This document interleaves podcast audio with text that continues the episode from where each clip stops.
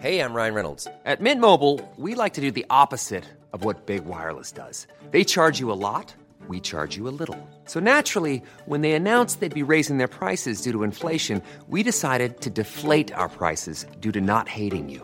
That's right. We're cutting the price of Mint Unlimited from $30 a month to just $15 a month. Give it a try at mintmobile.com slash switch. $45 upfront for three months plus taxes and fees. Promo rate for new customers for limited time. Unlimited more than 40 gigabytes per month. Slows. Full terms at mintmobile.com.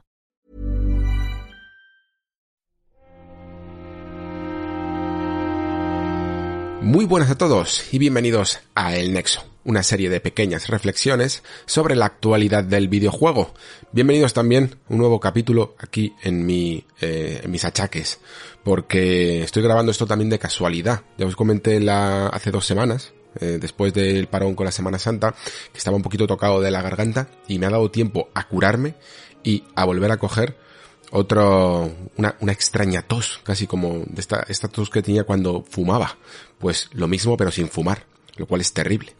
Y nada, eh, así que probablemente mm, eh, ya tendría que pedir disculpas desde el primer momento por si notáis algún corte extraño en esos momentos, pues lo que está ocurriendo realmente es que me estoy muriendo un poco, ¿vale? Y, y estoy tosiendo demasiado y a lo mejor hay algún corte que no termino de editar bien, ¿vale? Eh, ya me perdonaréis. ¿Y de qué va el nuevo capítulo del Nexo? Bueno, pues ya sabéis que estamos un poco pasando por un, desierto de lanzamientos, pero esto en el fondo tampoco tiene por qué ser malo, porque realmente no está siendo tanto un desierto como una resaca. Venimos de muchísimos, muchísimos lanzamientos muy interesantes, tanto en panorama AAA como panorama independiente, y creo que muchos de estos juegos se merecen que los podamos jugar sin prisas y sin que otros vengan pidiendo el turno para, para jugarlo. Y concretamente, podría concretar, quiero decir, sobre todo con este Tunic, que ya os comenté a mí que me sorprendió eh, y que a la vez es cierto que lo pillé con cierta fatiga por algunas mecánicas compartidas con Elden Ring, pero os animo de verdad encarecidamente a todos a que cuando recuperéis un poco los ánimos de un juego un pelín, un pelín más exigente en algunos tramos, que tampoco es que Tunic se vuelva loquísimo, pero sí que le deis una oportunidad porque me parece uno de los juegos del año. Así que no tendremos muchos lanzamientos, pero sí que ha dado tiempo en estas dos semanas a ir cosechando una buena cantidad de noticias que aunque no son increíblemente, increíblemente importantes en las que me pueda tirar, yo qué sé, eh, aquí media hora o una hora de programa como algunas veces hago, pero sí que son muchas y se pueden ir comentando brevemente. Y prácticamente es lo que vamos a tener a lo largo de todo este podcast, ¿vale? Eh, comentar también y agradecer a todos aquellos que apoyáis el Patreon de El Nexo. Ya sabéis que se amplían los contenidos en programas especiales para las diferentes categorías. Últimamente he publicado eh, una ronda de jueguillos con esta segunda parte de Moss, un juego de realidad virtual muy muy bueno, una aventura, un homenaje a, las aventuras gráficas de Sierra, como es este Quest for Infamy, que sale también para consolas, y algunas cosas interesantes que me han parecido de este em, juego que ha salido en el Game Pass llamado Chinatown Detective Agency. Aparte, seguimos con esa serie de narrativa 101, en la que he publicado una primera parte sobre estructura y desarrollo de personajes para después en la segunda parte afinar más y dedicarlo más al mundo del videojuego que tiene sus propias eh, particularidades ya que el desarrollo de muchos personajes puede variar en base a las decisiones eh, morales o no que tomemos en el transcurso de la aventura aquellos juegos que las tienen. Entonces, todo esto de los arcos de personajes ocupa mucho y es muy difícil de desgranar y he necesitado dos partes. También he publicado el último preguntas y respuestas que creo que ha quedado bastante bien. Hablábamos un poco de las secuelas y de las temporadas largas, también sobre separar obra y autor y sobre un tema muy interesante que trata sobre los finales secretos o los finales verdaderos y hasta qué punto realmente esto es una buena práctica. Así que nada, esos son los últimos contenidos que podéis tener en el Patreon y ahora sí, comenzamos.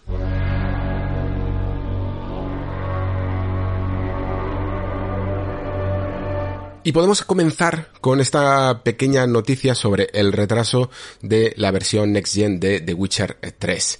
Eh, CD Projekt ha comentado que más que un retraso, aunque sí que se ha, digamos, cancelado la fecha prevista o el, en el momento del año previsto para su lanzamiento, eh, ellos mismos van a ocuparse de este parche o lo van a continuar más bien el trabajo que estaba haciendo en su momento Saber Interactive. ¿Por qué ha sucedido todo esto? Pues realmente no han dado explicaciones. Mm, Podemos especular, si queréis, sobre si ha sido por un desacuerdo, si el estudio estaba en su momento eh, tardando demasiado, o, o por qué podría llegar a ser. A mí, sinceramente, me parece que tiene un cierto sentido el hecho de que esta Saber Interactive, que aunque tiene su base en, en Florida, me parece, si no me equivoco, tiene el equipo que estaba haciendo este de Witcher 3 tiene una parte del estudio en San Petersburgo. Y como sabéis con todo lo que está sucediendo con la guerra entre Rusia y Ucrania puede haber llegado a haber un poco de conflictos porque eh, CD Projekt además siendo un estudio polaco se había posicionado ya. Eh, esto significa que tenga por qué ser Mm, esta es la razón. Realmente no lo sabemos, pero sí que es verdad que Saber Interactive en el fondo no le ha dado a CD Projekt en cuanto a, su estilo de trabajo ninguna razón para dudar de ellos por mucho que se hayan podido llegar a retrasar, porque ellos habían sido los encargados, no solo incluso de hacer ese port a mm, Nintendo Switch, que generalmente a la gente le ha gustado bastante y que ha conseguido colar un juego como The Witcher 3 en una Nintendo Switch, sino que también fueron los que adaptaron mediante un parche el propio juego para mm, las eh, nuevas consolas y conseguir eh, digamos esos eh, ese rendimiento extra mediante 4K o 60 frames por segundo. Y como había dicho ya anteriormente CD Projekt, eh, realmente había, hay poca gente que conozca tanto el motor de, aparte de ellos, que conozcan tanto el motor del Red Engine y, y cómo se mueve de Witcher 3 y cómo se puede amoldar de Witcher 3 como Saber Interactive. Incluso en algunos casos probablemente lo conocerán hasta más que CD Projekt. No debe ser un motor fácil, evidentemente, y por lo tanto cualquier pequeño ajuste pues debe de costar más de lo que podría ser en otros casos. Pero sí que es cierto que teniendo en cuenta que ya existía esta versión en el que podíamos subir la resolución o subirlo a 60 frames, que es que estoy un poco dudando, pero a mí me parece, por la última vez que lo probé, que no se podía conseguir las dos cosas, que, el juego no estaba a 4K 60. Em, pero me imagino que esta versión sí que conseguiría ese efecto y ya no solo em, conseguir estas tasas y estas resoluciones, sino entiendo yo, mejorar algunos aspectos que desde 2015 se hayan podido quedar un poquito más anticuados. Entiendo que una versión Next Gen en la que se está poniendo tanto trabajo significa también cambiar algunos assets o mejorarlos de alguna manera. No sé si solo será en términos de texturas que tengan menor compresión o que se adapten a las 4K para que luzcan mejor, pero también se puede llegar a cambiar el motor de iluminación para que tenga una, unos efectos más realistas. No sé hasta qué punto se lo estarán trabajando, pero sí que parecía, mm, por lo menos, que había bastante trabajo detrás. Y luego aparte creo que se habían prometido algunos añadidos relacionados con la serie de Netflix y todo esto pues también tiene que llevar un, un poquito de trabajo.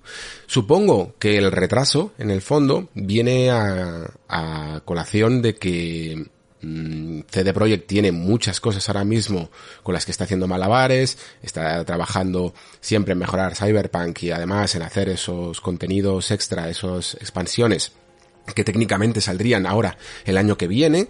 Seguirán ahora mismo también empezando con la preproducción de lo que es el nuevo juego de The Witcher, ese que se anunció hace unas semanas o ya algún mes, y por lo tanto tendrá ahora mismo a todo su equipo bastante dividido. Por lo tanto, el equipo que se esté ocupando de esta versión Next Gen teóricamente debería ser bastante menor, incluso menor del que se puede ocupar Saber Interactive y eso hará que se retrase eh, más en el tiempo. Si estaba pensado para salir, me parece que era ahora a, finales de primavera de este mismo año, muy probablemente se vaya a finales del año, incluso el año que viene. Esta gente mm, si algo ha aprendido es a no tener prisa con, con estas cosas, porque sabe que después eh, le vienen los palos. Así que veremos. Como yo empiezo a tener curiosidad un poquito, de, de, cómo puede llegar a ser esta versión, hasta qué punto puede estar currada. Y sinceramente, la verdad, me apetece volver a jugar a The Witcher. Eh, se me hace un poquito vertiginoso pensar en las más de 100 horas que le puedes echar a todo su contenido de nuevo. Pero sí que me gustaría intentarlo. Sí que me gustaría ver cómo ha ido envejeciendo esta, esta entrega sobre todo porque Sí que creo que a lo mejor The Witcher 1 y The Witcher 2 han envejecido un poco peor, pero creo que The Witcher 3 eso puede sostener muy bien y sobre todo eh, si encima gráficamente le, le, añades algunas mejoras, ¿no? Pero creo que narrativamente se puede sostener bastante bien a día de hoy y me gustaría incluso traerlo al programa si es posible. Hacerle algún especial que por supuesto por la fecha de lanzamiento no, no se pudo hacer.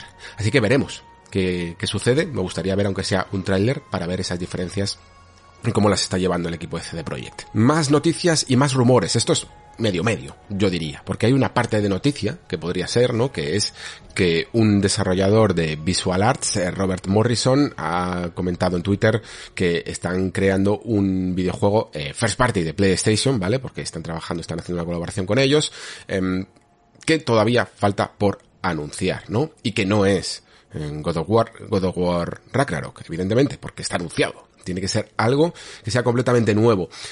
Y claro, mm, por cómo se puede llegar a enfocar esto y por algunos rumores anteriores sobre que Visual Arts sería el encargado de estar haciendo un eh, remake del primer The Last of Us, pues más o menos es con lo que se está especulando mm, hasta el momento. Significa que, que a lo mejor eh, pueda llegar a ser otra cosa, que no tenga por qué ser The Last of Us y que todos estén equivocados. Pues sí, evidentemente. Principalmente Además, porque, bueno, a mí las fechas, por un lado me cuadran y por otro no. Quiero decir, por un lado, entiendo que el remake de The Last of Us, ahora si queréis, pasamos un poquito a comentar o a reflexionar sobre si es necesario esta remake, pero, mmm, para empezar, las fechas y la metodología que está utilizando Sony me cuadra, en el sentido de que están apostando fuerte por esta forma mmm, no nueva en el fondo, pero sí un poco más para ellos, de, de producto de entretenimiento, de producto más media, más que de producto de videojuego. Es decir, quieren que sus sagas, quieren que todas sus sagas sean una marca que trascienda el, la licencia de videojuego, que sea conocida tanto por vosotros que la jugáis en vuestra consola como por vuestros amigos que no juegan a videojuegos, ¿vale? Esa es un poco la intención que ya creo que ha quedado confirmada cuando hemos visto que prácticamente, vamos, muchas, muchas de sus sagas principales están siendo trasladadas o al cine y alguna a lo mejor pues se adecuará más a la pequeña pantalla. Pero esto va a pasar y cada vez más. Lo estamos viendo en el fondo Mm, lo comenté en otro programa, no solo con Sony, sino con prácticamente todos los videojuegos, que de repente salen un montón de series, eh, muchas más planificadas, Bioshock por ejemplo, y eh, que esto no va a parar, que probablemente los videojuegos se conviertan en el sucesor de los cómics en cuanto a material que nutra ese ese gran medio como es el cine y que últimamente está tan falto de imaginación, ¿no? Que necesita partir siempre de una base para conseguir mm, réditos económicos. En fin, que como comentaba, eh, The Last of Us es ahora también una serie de, de HBO, una serie que se está rodando en este momento y que además creo que tiene uno de los rodajes más, eh, bueno, no, no, voy a decir más largos, pero sí es inusualmente largo, es decir, que, que tiene mucha complejidad y que se lo están trabajando mucho en cuanto a escenarios, en cuanto a localizaciones y en cuanto al trabajo que se está poniendo para cada episodio. Yo la verdad es que por curiosidad me saltaron algunas imágenes del rodaje en el que se comparaban incluso con algunos escenarios del juego y brutal, ¿eh? La, la camioneta en la que viajan y que luego se queda ahí en una tienda es exactamente igual, con los mismos colores, con las mismas líneas. Están intentando hacer un producto que se homenaje bien al videojuego, teniendo en cuenta, por supuesto, que además es que está muy implicado Neil Druckmann en la producción. Um, pero, ¿qué ocurre? Que no me cuadra tanto a lo mejor que quieran sacar este remake tan pronto. Mm, me parecería casi más sensato a lo mejor hacer un poco como ha ocurrido con eh, Uncharted, que sacaron esa remasterización y al mes salió la película. Y esto es una práctica que se hace y se ha hecho desde toda la vida, ¿no? Que últimamente se está rescatando porque sí que hubo mucho parón en cuanto a mm, películas basadas en videojuegos y videojuegos basados en películas, ya que parece que la calidad nunca acompañaba. Pero esto es algo que se está intentando revertir y que mm, en el fondo sigue siendo un buen negocio, ¿no?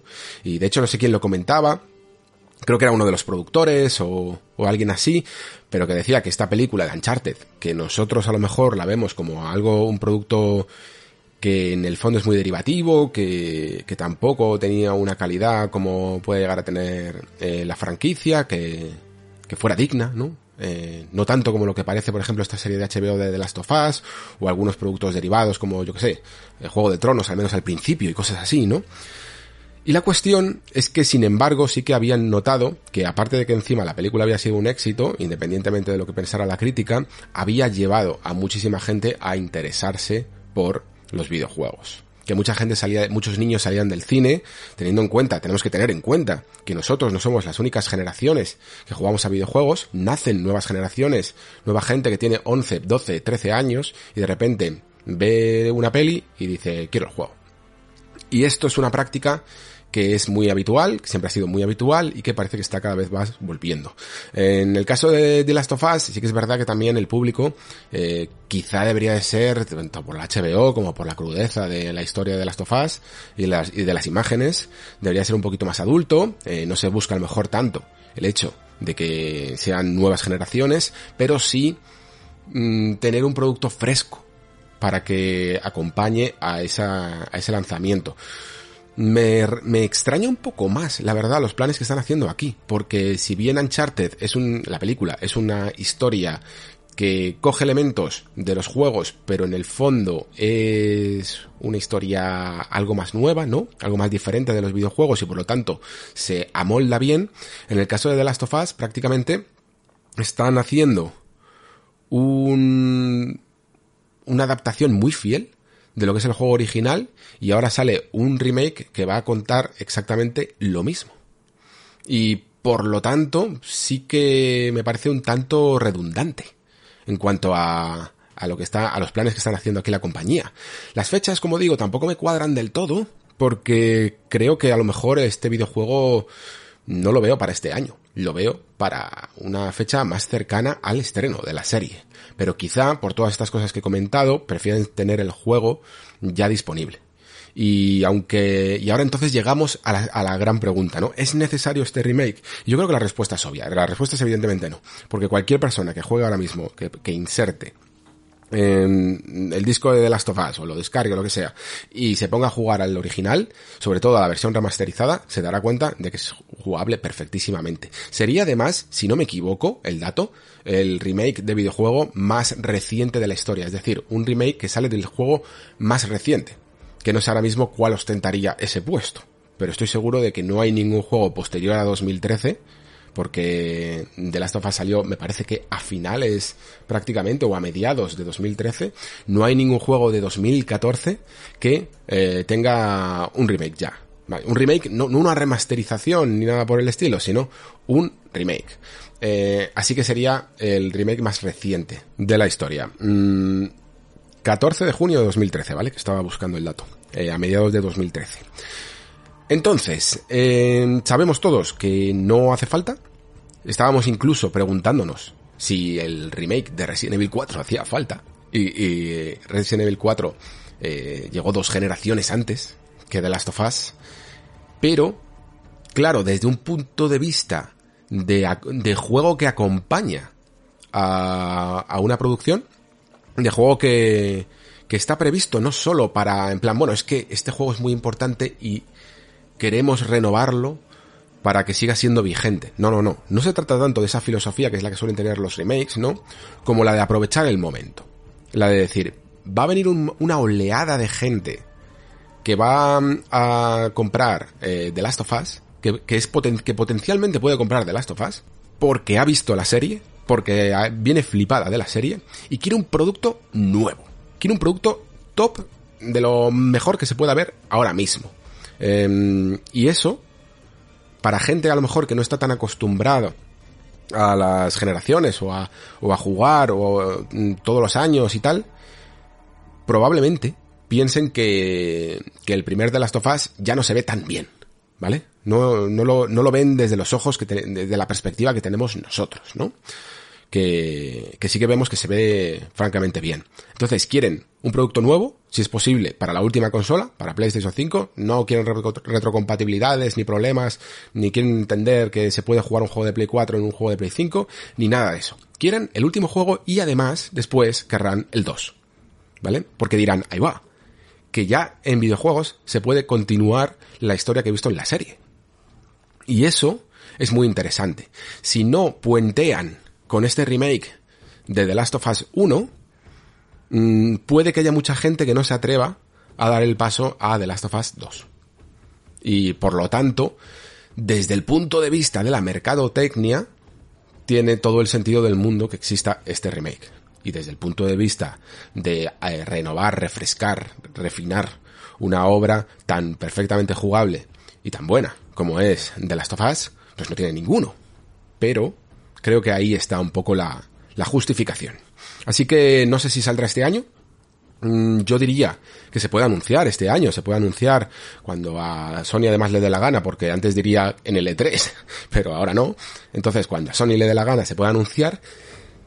Pero que salga este año me parece un poco más mmm, difícil. Quizá como máximo para Navidades, pero para mí lo más probable es que se fuera a principios de 2023. Creo que además Sony ya ha sacado Horizon Forbidden West, va a sacar, ha sacado eh, Gran Turismo 7 ha sacado, eh, va a sacar este año God of War Ragnarok, se puede permitir, si quiere, mmm, que no, que no seguir rellenando el año.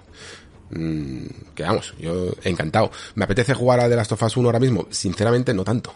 Eh, así que para mí casi que cuanto más tarden en lanzarlo, mejor porque a lo mejor me renueva más las ganas de, volver a jugarlo y luego a lo mejor incluso hasta me apetece volver a seguir con, con The Last of Us 2 y con el parche Next Gen, que, que es un juego que solo he jugado una vez. Muy bien, ¿qué más tenemos por aquí? Pues hay una noticia que yo, mm, sinceramente y lamentablemente, no puedo dar bien porque no sé nada de Kingdom Hearts. Eh, bueno, he jugado a, a Kingdom Hearts 1, He jugado a Kingdom Hearts 2 y además en los originales de PlayStation 2 y para de contar, ¿vale? Eh, no tengo ni idea de cómo engancharme a Kingdom Hearts 4. Es una saga además que para mí eh, creo que se no sé, se complejizó demasiado.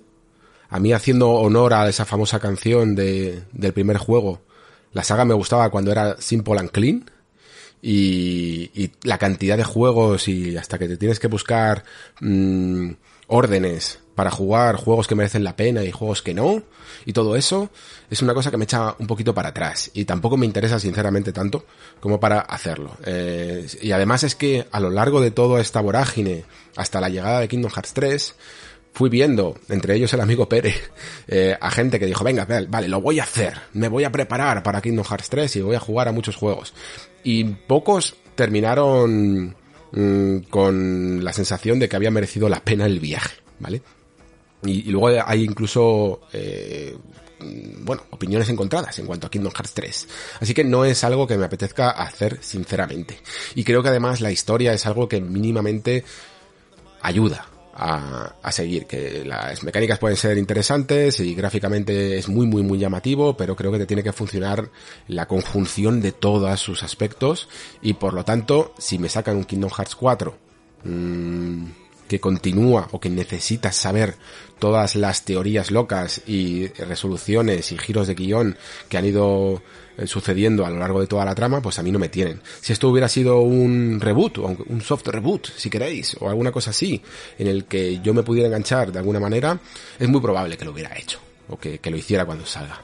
Pero, lamentablemente, no, no puedo hacerlo, y me parece, me parece una cuestión interesante, porque esto está sucediendo con muchos juegos juegos que el otro día, por ejemplo, os comentaba, ¿no? Con Metal Gear que, qué va a ocurrir con esta saga, porque cada año que pasa se pierde, digamos, la, es más difícil recuperar una saga, ¿vale? Esto, esto es algo que, que creo que, que tenemos que entender. Y, y, y en parte, creo también que esta moda de los remakes que suceden, por ejemplo, de The Space es un buen, es un buen ejemplo de ello.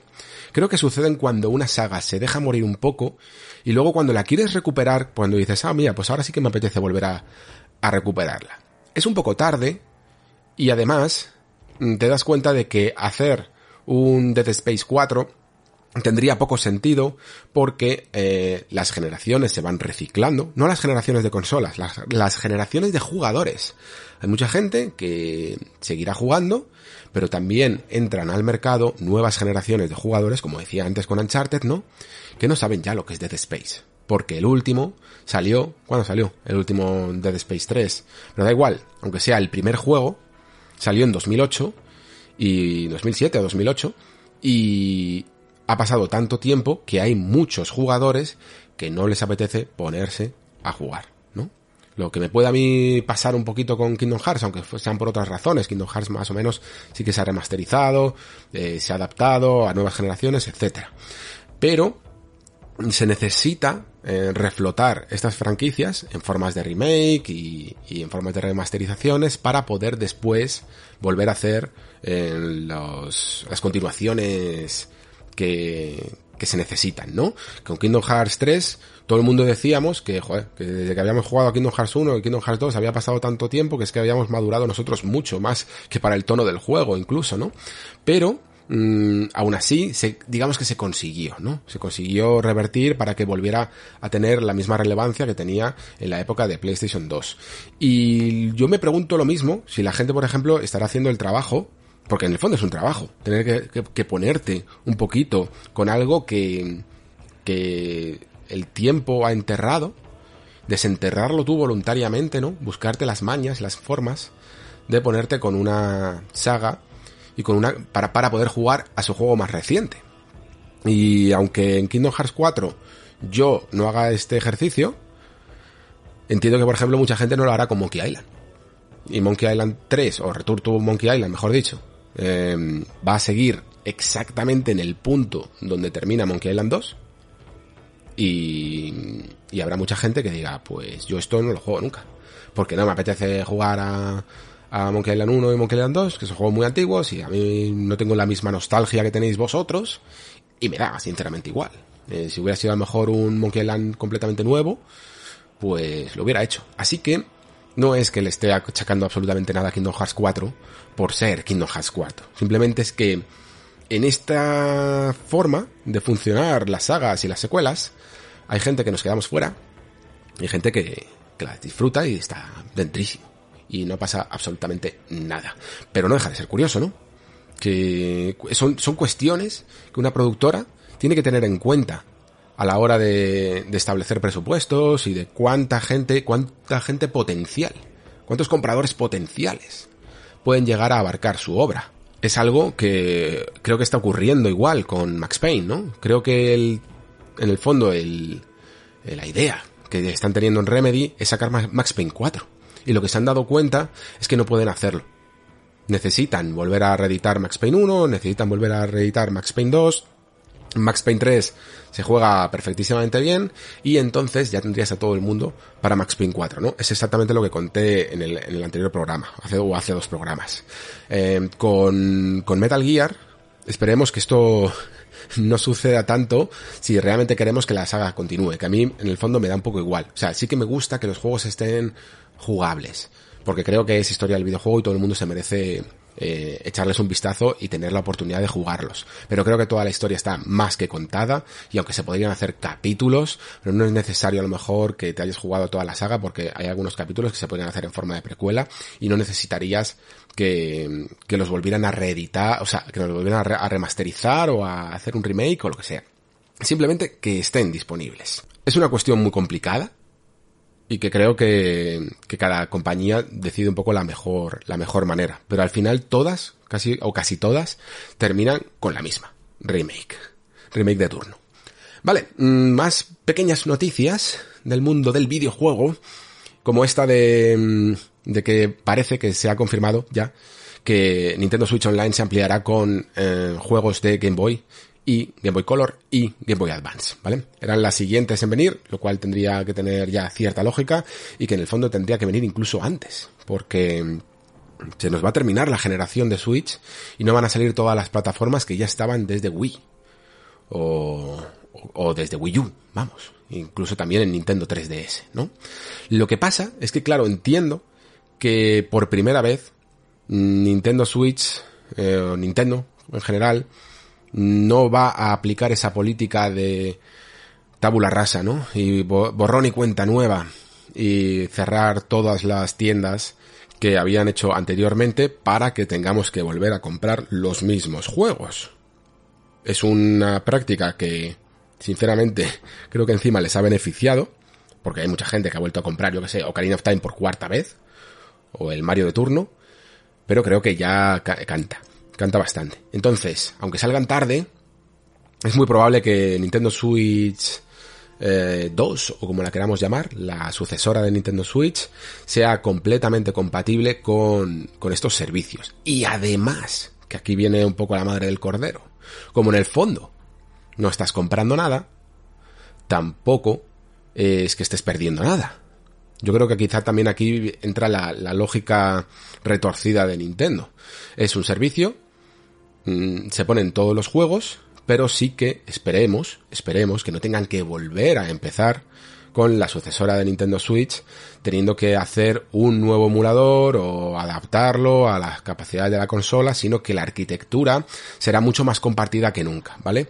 Es verdad que a lo mejor entre Wii, bueno, yo creo que entre Wii y Wii U se podía haber adaptado mucho mejor, pero entre Wii U y Switch, a lo mejor la arquitectura sí que era, no era la correcta, tan fácil de adaptar eh, todos estos emuladores y todos estos juegos y había que hacer mucho retoque. Creo que ese retoque ya se ha hecho. Creo que en el fondo, fijaos hasta dónde voy, las consolas mini no dejaron de ser test mm, marketizados eh, para probar estos emuladores porque mini mm, yo creo que más o menos comparten el mismo código y eh, ahora es turno simplemente de ir ampliando catálogo, ir poniendo todas las eh, consolas de la familia, incluso de algunas con las que han tenido sinergias, como eh, en el pasado y ahora también Mega Drive, TurboGrafx, eh, etcétera, etcétera.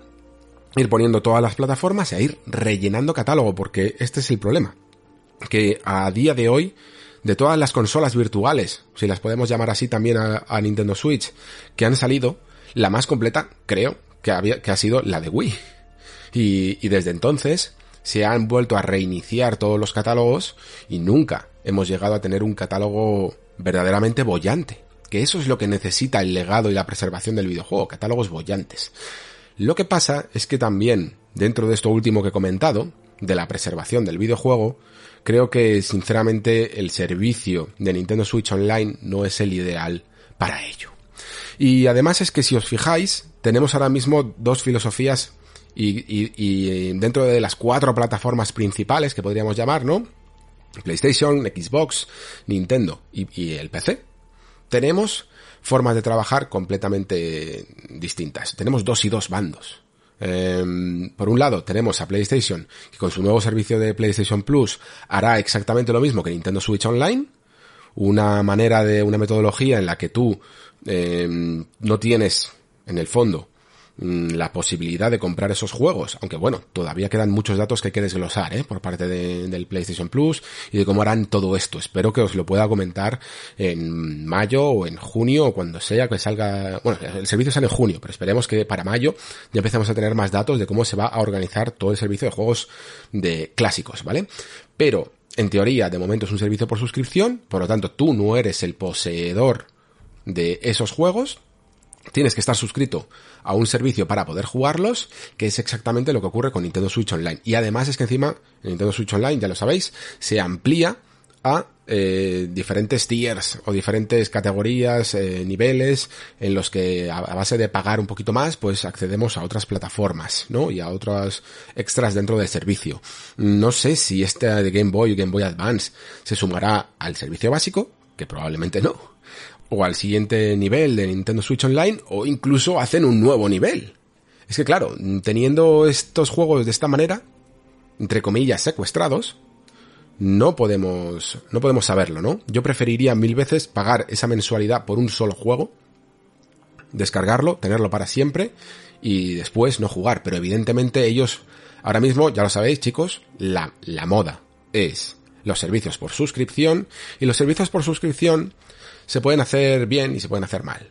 Y cuando se nota un poquito que eres un, que eres en parte prisionero del servicio, ¿vale? Es decir, que mm, notas que no te quieres del todo, o sea, que te querrías de suscribir, pero no lo haces porque te da un poco de pena perder ciertas cosas, para mí entonces es un mal servicio de suscripción. Creo que hay mm, ciertos juegos que, o sea, ciertos servicios que hacen esto. A mí personalmente creo que si tú simplemente, pues como yo que sé, el Game Pass o ahora eh, o el PlayStation Now, te, te suscribes un mes porque quieres jugar a X juego y este otro más, te los terminas y te cierras la suscripción, me parece correcto. Pero estos juegos tienen un aspecto de legado que sabes que el Super Mario Bros. lo tienes ahí para jugar cuando quieras, o el, o el Outrun, por ejemplo, o como lo tengo yo en Nintendo 3DS, o el Shinobi, y que te apetece echarte partiditas, a lo mejor no te apetece incluso pulírtelo un mes. Te apetece echarte partiditas de vez en cuando. Tenerlo siempre. Pero pagar mmm, toda la mensualidad solo para eso, pues eh, puede llegar a ser algo abusivo. Entonces, como digo, en un lado de la balanza tenemos estos dos servicios, el de PlayStation y el de Nintendo Switch Online, a falta, de nuevo, repito, ¿vale? Para concretar el de PlayStation. Y por otro lado tenemos el de Xbox, que los juegos que tiene, hay una parte de esos juegos que puedes jugar en Game Pass, porque ahí tiene juegos de Xbox original, de Xbox 360, etcétera, etcétera, pero todos esos juegos siempre te da la posibilidad de comprarlos mmm, manualmente, individualmente y con su precio. Eh, y con sus ofertas, evidentemente. Y por otro lado, pues también el PC, ¿no? Que tanto en GOG, como en Steam, como en Epic, por, lo menos casi todos los juegos clásicos los solía comprar en GOG, aunque últimamente con la Steam Deck tiro también a, a comprarlos en, en, Steam para que intentar que sean un poco más adaptables al Steam OS, pero en GOG tengo un montón de juegos y yo los he comprado individualmente y los tengo ahí para cuando quiera. Y entonces de repente me da esta eh, este ostión de nostalgia que me acaba de dar estas últimas, estos últimos meses o con, con la Steam Deck y sé que de repente esos juegos que compré hace tres años estaba, están ahí, esperándome a que, a que los descargue, ¿no? Y, y los aprovecho ahora un montón. Es, es, a mí es la forma que me gusta un poco de consumir. Me vais a perdonar. Y eso no significa que no me gusten los servicios por suscripción. Me parece que para cosas actuales que quieras ver y jugar en ese momento, pues están muy bien. Pero para el legado, me gusta tener mi propia biblioteca. Lo hago también con los libros. Mm, yo me compro libros que no me leo en ese mes. Puede que eh, para algunos sea una práctica un poquito atroz, pero me gusta la sensación de en vez de ir a una tienda y comprarme un libro, ir a mi biblioteca y decir, ¿qué tengo? Anda, mira, no me acordaba que había comprado esto, jaja, lo tengo. Eh, lo pillo, lo, lo saco y me lo pongo a leer, ¿no? Pues con los videojuegos me pasa un poquito también esto todavía.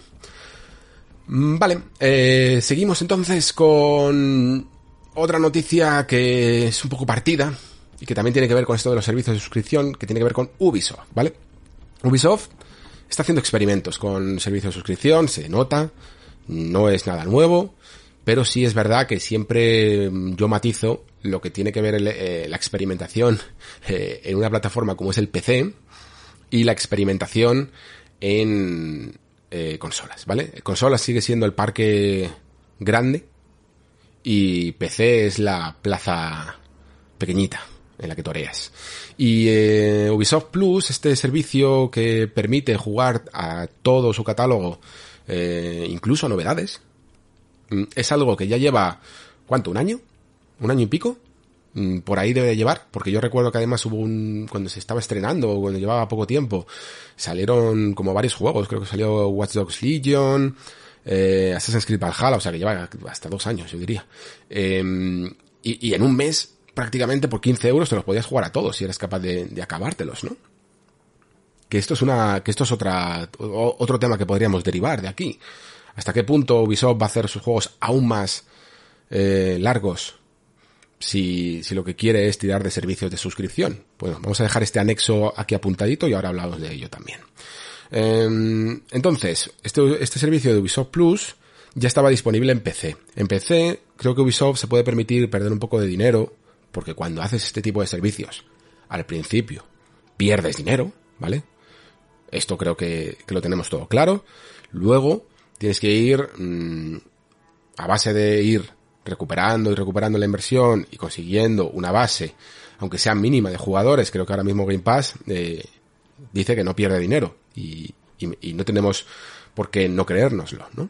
Con, con, su servicio, lo que pretendes es ir acumulando suscripciones, ir acumulando muchas suscripciones, incluso después ir poquito a poco, ¿no? Todos conocemos lo que hace Netflix, subiendo el precio y, y tachando condiciones dentro de sus términos y servicios. Algún día llegará la guillotina de las cuentas compartidas, eh, si no ha llegado ya, porque no, lo estoy siguiendo mucho, pero me parece que leí el otro día algo de algo de ello. Todavía se pueden compartir, pero no sé si estaba anunciado que, que lo estaban mirando cómo, cómo quitarlo. Eh, la cuestión, volviendo otra vez al video, a los videojuegos. Ubisoft mm, esto lo hizo solo en PC porque, como digo, es un lugar perfecto para la experimentación en el que las eh, ventas no se van a lo mejor a... Mm, no, van a quedar, a quedar heridas de muerte porque sigues vendiendo tus juegos a 70 euros en consola. Pero ahora ellos saben que este tipo de servicios cada vez tienen más afluencia, que pueden llegar a funcionar, pero que necesitan un parque rápido de consolas desde el principio. Perdón, de consolas, de suscripciones desde el principio. Que la gente se vaya acostumbrando a ver sus juegos por ahí, ¿no? Hizo un tímido acercamiento que a nadie, que prácticamente pasó desapercibido, porque poca gente a lo mejor juega ya, salvo su comunidad más fiel, evidentemente, a For Honor creo que ni siquiera estaba actualizado, ¿no? Con sus últimas, que es lo que realmente la, comunidad grande quiere de este tipo de juegos como servicio, es tener los últimos servicios, ¿no? Las últimas actualizaciones. El juego base ya no le importa a casi nadie. Um, pero ahora lo están haciendo con, aliándose un poco con el Game Pass. En el fondo no deja de ser, yo creo, la misma práctica que lleva ya haciendo Electronic Arts durante muchos años, ¿vale? Electronic Arts sacó este EA Access, creo que fue una aproximación relativamente tímida, porque lo que hacían era dejar un poco ese catálogo también delegado y nada de novedades. Pero Ubisoft sí que creo que poco a poco puede llegar a hacer que ese Ubisoft Plus se vaya añadiendo a algunas novedades. Esto habrá que verlo, porque de momento también están empezando tímidamente, ¿no? Eh, lo van a hacer con este Assassin's Creed Origins, que es un juego que tiene muchísimo, muchísimo tiempo. Muy probablemente mm, a los meses pues iremos viendo eh, Odyssey, iremos viendo juegos más antiguos incluso, iremos viendo que si, yo que sé, Rainbow Six, aunque me parece que ya estaba en, Game Pass. ay, me, falla la memoria, me vais a disculpar. Y luego poco a poco, seguramente veremos pues Valhalla, eh, Watch Dogs, ese tipo de cosas. Y ahí llegará la gran pregunta, ¿no? ¿Qué, qué viene después? A lo mejor hacen pasos intermedios con novedades tipo, yo que sé, el remake de Prince of Persia porque siempre mm, funciona bien un remake en este tipo de servicios, ya que tú lo que quieres es alcanzar, como estábamos diciendo antes, ¿no? Que la, que la franquicia la juegue el máximo número de gente posible, porque es la que te va a comprar después tu nuevo juego, el que realmente cuesta los dineros. Y de hecho yo creo que Prince of Persia Remake, Las Arenas del Tiempo, va por este camino, ¿eh? va no solo por hacer un remake de, del primer juego y actualizarlo, sino para volver a intentar traer Prince of Persia a la actualidad. Entonces, te interesa, este tipo de servicios son muy buenos, porque fijaos lo que ha ocurrido con, eh, con Guardians of the Galaxy. Es un título que ha vendido humildemente, según decía su propio director, y que sin embargo, eh, el, el parque de jugadores que ha conseguido gracias a Game Pass ha sido mayúsculo.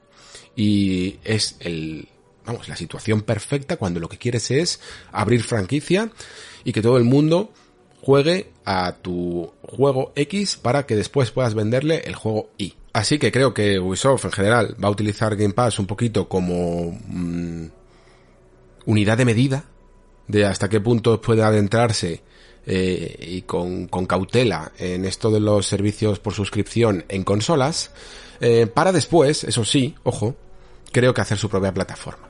De la misma manera que mm, EA Play ahora está un poco aliada con Xbox, pero en el fondo yo creo que ellos también apuntan a que después se separen, ¿no? Se divorcien un poquito más y puedas tener un catálogo suyo propio.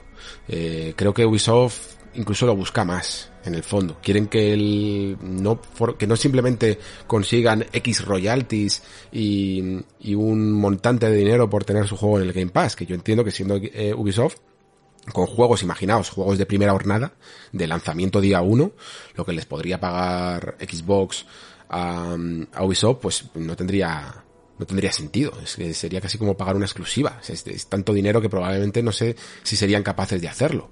Pero poco a poco, haciendo estas pruebas de ensayo y error, verán hasta qué punto miden sus ventas, su afluencia y, cuánto de ese mercado están consiguiendo sus juegos, ¿no?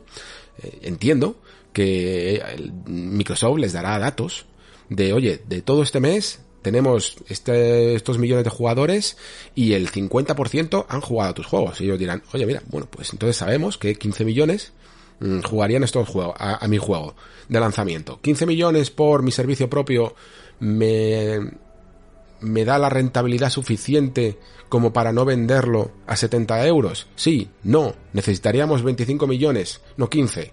Entonces harán esas cábalas y formarán su Ubisoft Plus para consola. Pero luego dirán, bueno, vale, pero es que esto solo es Xbox, si lo hacemos también en Play y, con PC también, ¿nos salen las cuentas? Sí, no. Todo eso es lo que estarán estudiando, estoy seguro. Eh, ahora volvemos a coger ese puntito que teníamos ahí apartado, ese asterisco, ese paréntesis sobre eh, los, los juegos que, que pueden hacer en el futuro Ubisoft si en el fondo estos servicios les funcionan. Y es que aquí hay una pequeña contradicción, ¿no? Porque, por ejemplo, esta semana eh, se ha hablado, ¿no? Sobre que Ubisoft decía que, bueno, que ya los mundos abiertos, los, los juegos, sobre todo los suyos, que no tendrían por qué ser mejores en cuanto a diseño, eh, por ser más grandes, ¿no? Que más grande no significa mejor. Mm, esto ya literalmente. Y efectivamente, pero es que parece que son los últimos en darse un poco de cuenta de, del asunto, ¿no? Pero, ¿qué ocurre? Que esto viene por parte de Patrick Back, que es un, un integrante del, del, estudio de Estocolmo que está haciendo este esta tecnología llamada Ubisoft Scalar y que a la parte también está haciendo una nueva IP que la utiliza, ¿vale? Entonces, entiendo que viene desde la parte de creatividad, ¿no? Desde la parte de, de una persona creativa que, como todos los creativos, saben que el contenido no se mide por tamaño, sino por la calidad que hay en cada uno de esos metros cuadrados, sobre todo en términos de mundos abiertos. Es que esto yo creo que no hace falta ni siquiera que me ponga aquí a hablar y a reflexionar sobre ello.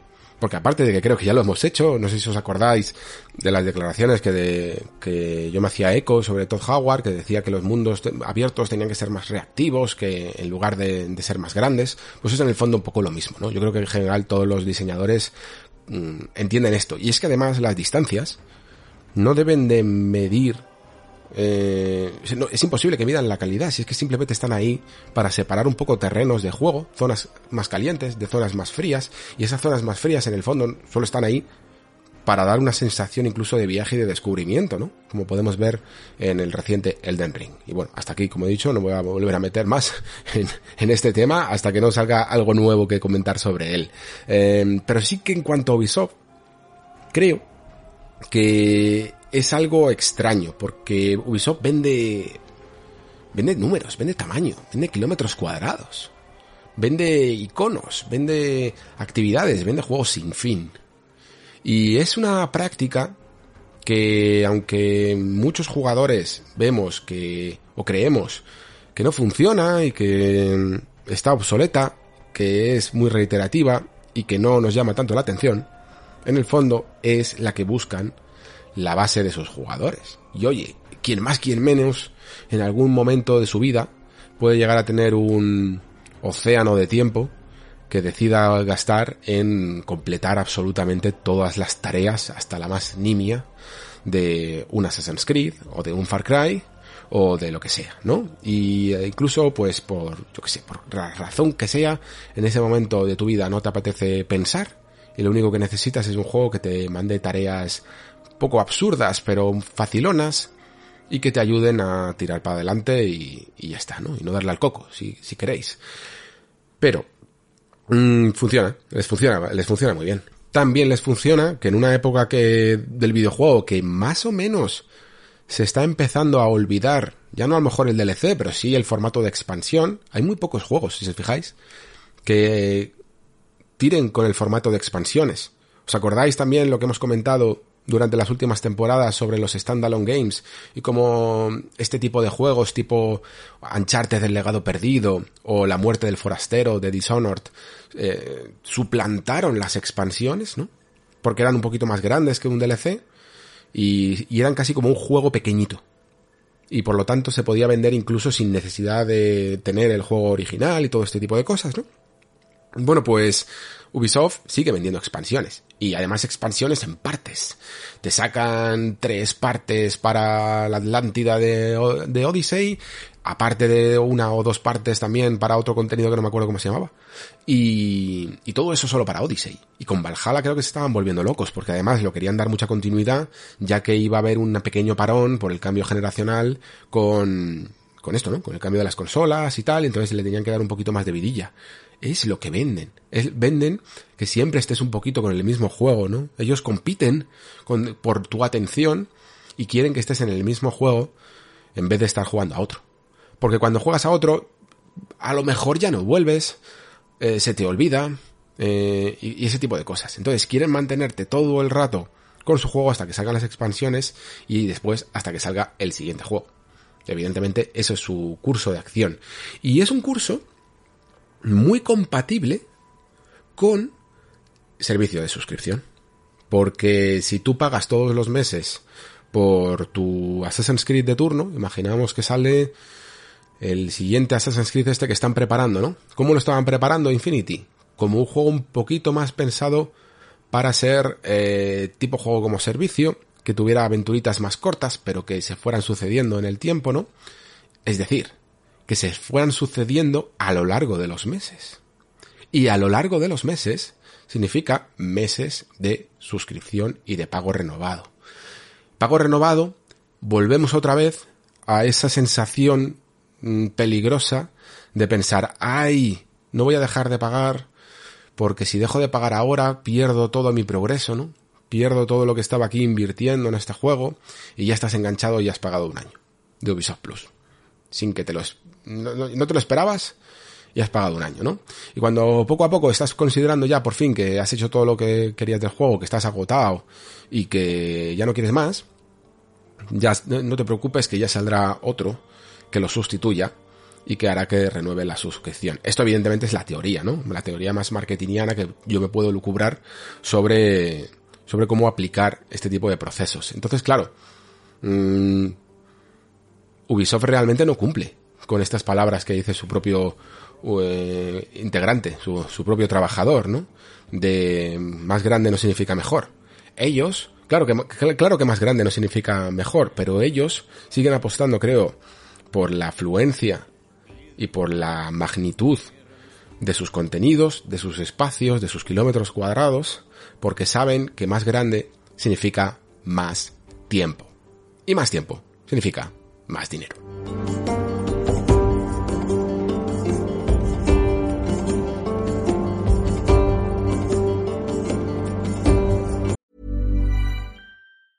I'm Sandra, and I'm just the professional your small business was looking for. But you didn't hire me because you didn't use LinkedIn jobs. LinkedIn has professionals you can't find anywhere else, including those who aren't actively looking for a new job but might be open to the perfect role, like me. In a given month, over 70% of LinkedIn users don't visit other leading job sites. So if you're not looking on LinkedIn, you'll miss out on great candidates like Sandra. Start hiring professionals like a professional. Post your free job on linkedin.com/people today. Hi, I'm Daniel, founder of Pretty Litter. Cats and cat owners deserve better than any old-fashioned litter. That's why I teamed up with scientists and veterinarians to create Pretty Litter. Its innovative crystal formula has superior odor control and weighs up to 80% less than clay litter. Pretty Litter even monitors health by changing colors to help detect early signs of potential illness. It's the world's smartest kitty litter. Go to prettylitter.com and use code ACAST for 20% off your first order and a free cat toy. Terms and conditions apply. See site for details. Bueno, aunque ya hemos mencionado por aquí alguna que otra vez esa famosa filtración de, de Nvidia, todos los juegos que en su momento parecían tan imposibles que no terminábamos de creerla, poco a poco, a lo largo del último año, se han ido confirmando tantos que ya prácticamente la podemos dar por verídica, por lo menos en, eh, en un alto porcentaje de los casos. Y creo que es ya no solo importante, sino eh, interesante el repasar qué queda, ¿no? de, después del anuncio de Kingdom Hearts 4 y de haberse confirmado su desarrollo. Lo cierto es que quedan pocos, pero algunos de ellos muy interesantes y que incluso nos pueden dar algunas pistas de cómo se van a mover eh, tanto los lanzamientos como incluso yo diría las remasterizaciones en los próximos años. ¿Por qué digo esto? Porque hay un buen número de juegos que ya tienen su tiempo, ¿no? Que ya han salido y que sin embargo eh, van a tener un tratamiento de mm, o bien remasterización o bien una versión RTX, es decir, un tratamiento nuevo de luz de trazado de rayos. Es el caso de Half-Life 2 Remastered, que, bueno, en este caso no se dice que tenga RTX, aunque a lo mejor se puede llegar a intuir, pero sí que añadiría soporte Vulkan y que arreglaría todavía incluso más algunos, algunos bugs que pueda llegar a tener. Em, no es el único, como digo, hay muchísimos, muchísimos juegos que, que tendrían eh, este tipo de remasterización, como por ejemplo Bioshock, eh, Mirror's Edge o Batman Arkham Knight. Me suena como si muchos juegos ya hubieran tenido una reedición, ¿no? Eh, que subiera las resoluciones, que subiera los frames por segundo, y como ya no hay otra cosa que hacer, mm, la próxima meta de, de una reedición, la nueva excusa, por decirlo de alguna manera, para, para poder tener una nueva vida, es darle este eh, remasterizado RTX. Y que a lo mejor esa coletilla de RTX Remastered la vamos a ir viendo cada vez más en próximos lanzamientos. A mí sinceramente mm, no me importa, ¿vale? Sé que suena como a otra manera de, de venderte lo mismo. Creo que generalmente todos los juegos, aunque poco a poco, eh, ya parece que vamos otra vez recuperando la retrocompatibilidad. No me importa que, que los, que todos los juegos se vayan mm, remaquillando y vayan añadiendo pequeñas cosas a medida que sea posible. Que aquellos que en su momento no pudieron tener una resolución más alta la tengan, que aquellos que en su momento eh, no pudieron tener una mayor tasa de frames, incluso en sus propias remasterizaciones. ¿Lo recordáis? que algunos de ellos mm, se quedaron en 30 frames por segundo, pues que ahora salgan ediciones mm, a 60 frames por, por las nuevas consolas, no me importa en absoluto.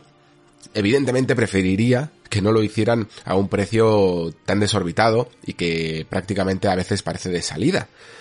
Pero creo que, como hablábamos en la noticia anterior, es importante que todos los juegos sigan vigentes de la misma manera que cuando, yo qué sé, sale un nuevo formato en, en cine, ¿no? Eh, pasamos del VHS al DVD, al Blu-ray y ahora al 4K.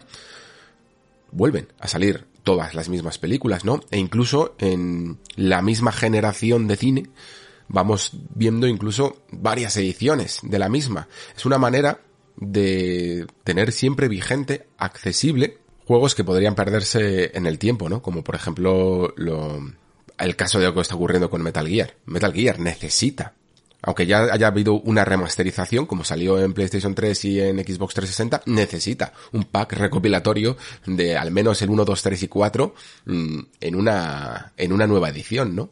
Venga con RTX o no.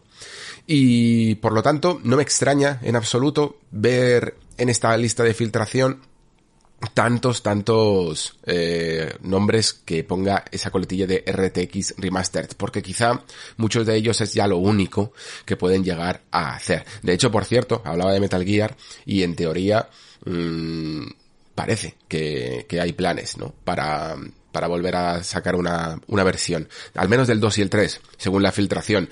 No sé exactamente en, en qué se quedará, pero sí que es cierto que Konami parece que retiró Mm, hace relativamente poco los juegos de la Store y cuando se suele hacer esto es por una razón de sustitución por otro por otra versión, ¿no?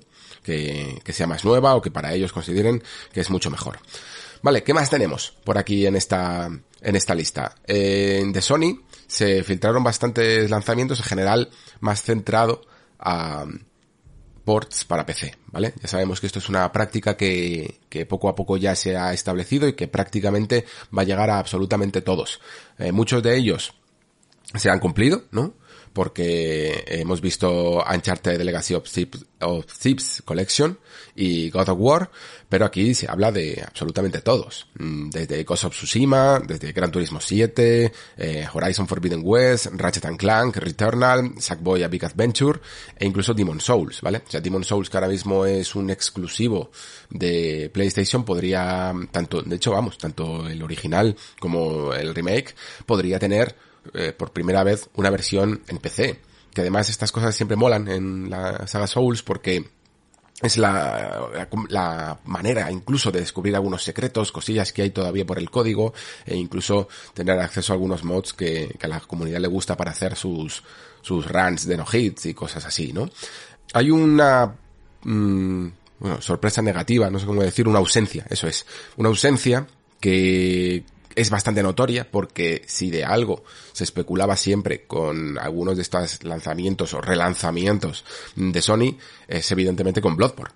Y, de Bloodborne aquí no se dice absolutamente nada. Ni que vaya a haber remasterización para consola, ni que vaya a haber una versión para PC.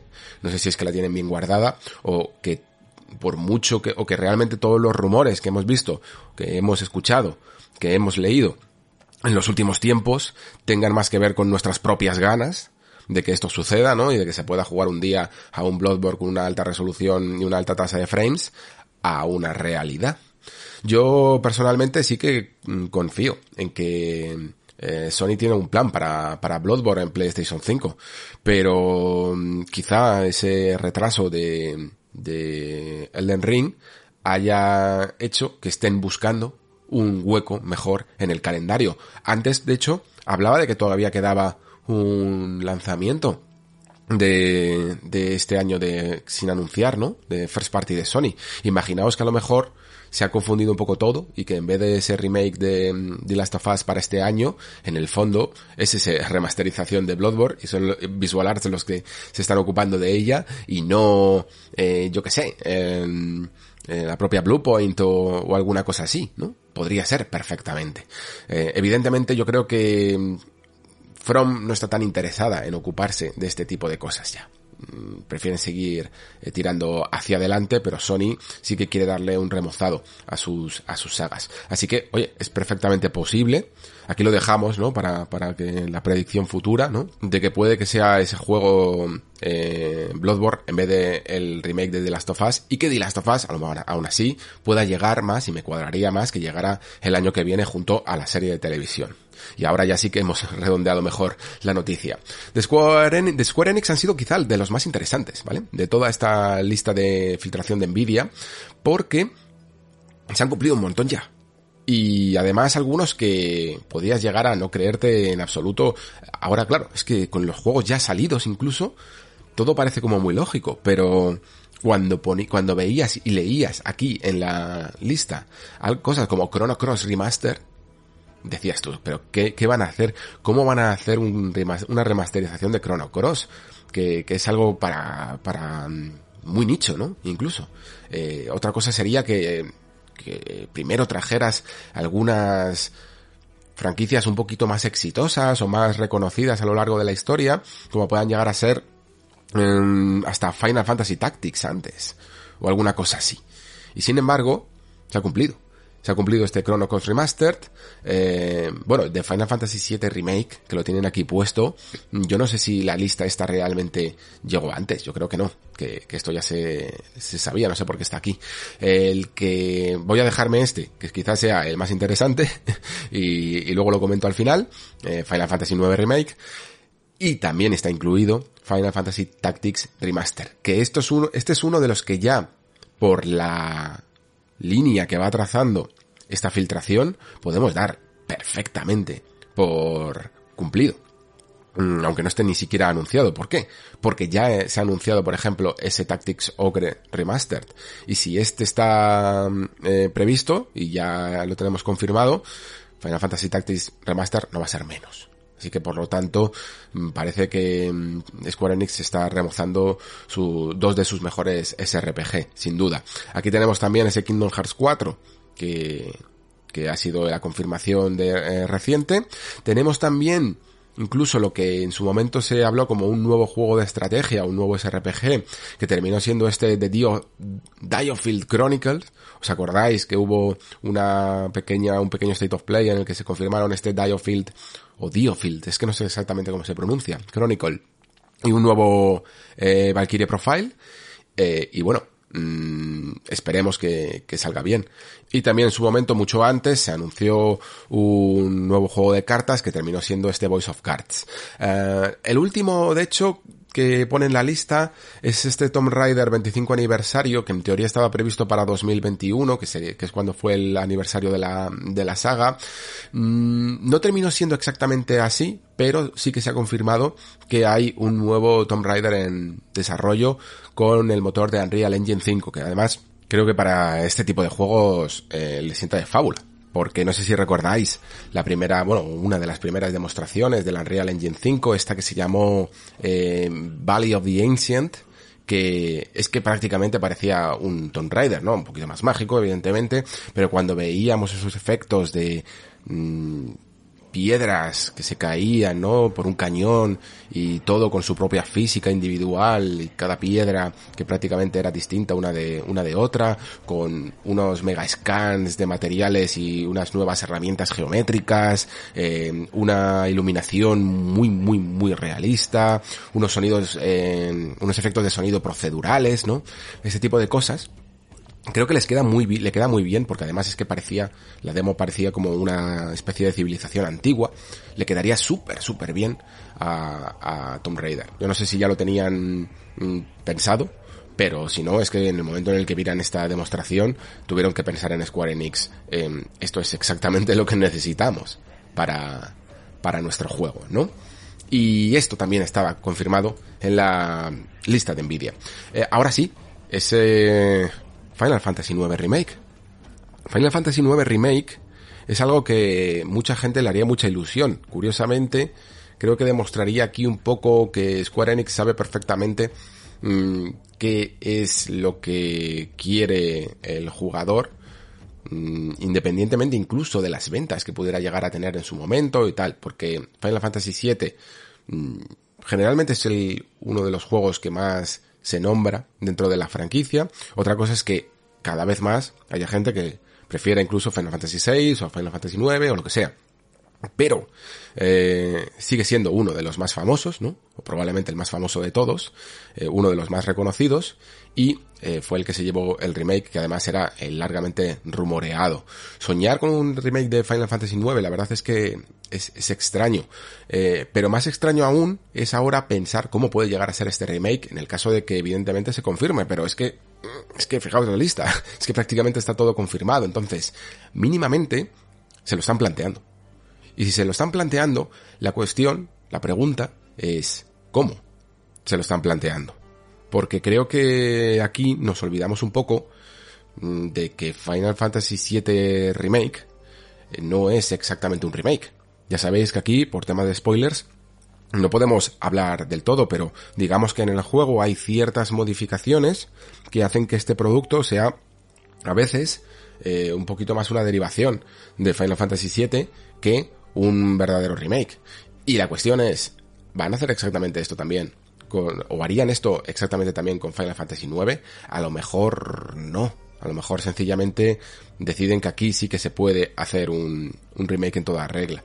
Eh, pero también mm, habría que preguntarse cómo leches va a Square Enix a, a abarcar tanta producción, sobre todo interna, porque si a la vez están haciendo Final Fantasy XVI si a la vez están haciendo Final Fantasy VII Remake por partes y que por lo tanto siempre mm, tienen que estar con un equipo dedicado a la siguiente parte, aunque cada vez sea más fácil, si a la vez están haciendo mm, producciones como Forspoken y incluso tienen que llevar a, a coger estudios como eh, Ninja Theory para, perdón, Ninja Theory, eh, Team Ninja eh, siempre los confundo, eh, Team Ninja para hacer este Final Fantasy Origins eh, Stranger of Paradise, ¿quién se va a ocupar de hacer Final Fantasy 9 Remake? Entiendo que por lo tanto este podría ser el juego, el último en llegar. Tan, tan último que lo mismo ni siquiera lo veríamos en esta generación presente.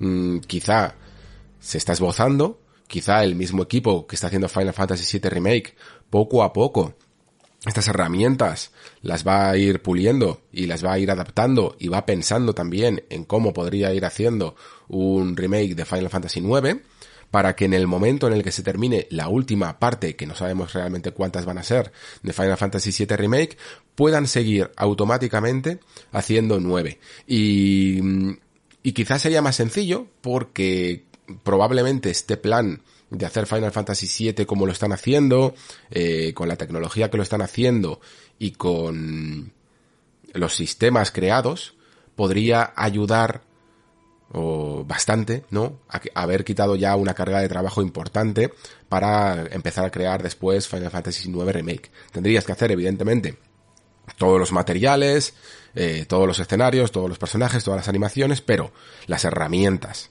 eh, incluso prácticamente a lo mejor se podría heredar el sistema de batalla. Em, eh, todo, todo lo que has creado para el motor, ¿no? Y luego, evidentemente, el hecho de que ya tengas el diseño y la historia creada, mm, sería fácil empezar rápidamente, arrancar rápido con ese Final Fantasy IX Remake. Pero creo que no lo veríamos, a no ser que Square Enix tenga por ahí un equipo escondido bajo la manga que ahora mismo no consiga yo identificar. Creo que lo mismo mm, llegaría a finales de generación, muy a finales de generación, un poquito como, como fue el caso, ¿no? De, de Final Fantasy VII Remake, que llegó a finales un poco de PlayStation 4 y después eh, realmente se remasterizó porque la idea es que tengas todo el juego disponible en una sola consola. Pues esto podría llegar a suceder lo mismo con Final Fantasy IX. Que veas una parte, porque me lo imagino por partes también, que vieras una primera parte y después realmente se remasterizada para que en eh, PlayStation 5 y la siguiente Xbox y PC lo vieras, lo vieras terminado. Tenemos por parte de Take Two, como decía antes, esa remasterización RTX de Bioshock eh, y luego se habla también de un Bioshock 2022. A ver, sabemos que Bioshock 4 mm, existe, se, ha hablado y, y en teoría no se sabe exactamente cuándo puede llegar a, a pasar. Yo ya dudo mucho que mm, la fecha real sea 2022. No sé, a no ser que nos llevemos una sorpresa en el, en el E3. Aunque la lista, evidentemente, ya parece bastante verídica, no significa que las fechas sean las exactas, porque si cuando las dan al público son, bailan mucho, cuando realmente se está empezando a cumplir eh, una, una fecha menos eh, Nintendo que por ejemplo con este Xenoblade Chronicles 3 ya no solo es que la cumpla sino que encima la adelanta realmente ya lo lógico es que cuando tú veas una fecha puesta en pantalla digas se va a retrasar en un lanzamiento grande creo que se está incluso empezando a, aceptar el hecho de que va a haber un retraso y de que esa fecha la tienes que sumar un año más o medio año más Mm, más o menos. No se cumple siempre, evidentemente, pero cuanto más grande es la producción, más probabilidades tiene de retrasarse. Bioshock es un juego que todavía no está anunciado ni siquiera. Dudo mucho que llegue a salir este año, pero bueno, puede pasar. Y luego, mm, quizá mm, este XCOM 3 pueda llegar a haberse convertido en ese Midnight Suns, ¿no? Esa, eh, juego táctico del universo Marvel y que, sí que se ha anunciado, ¿no? Y que pueda llegar a haber sido esa conversión. Quizá en su momento incluso sí que pudo, pudo comenzarse el desarrollo como un futuro XCOM 3.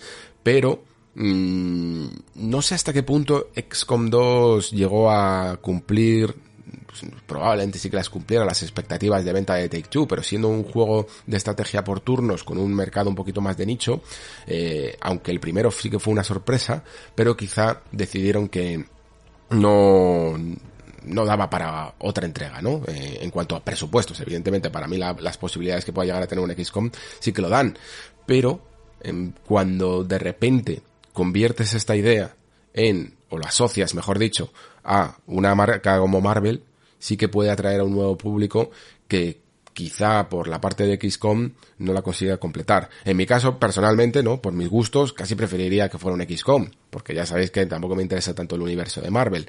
Em, preferiría que volviéramos a, vamos, de hecho, para mí un XCOM 3 mm, me gustaría casi más que volviera a las raíces del primer XCOM.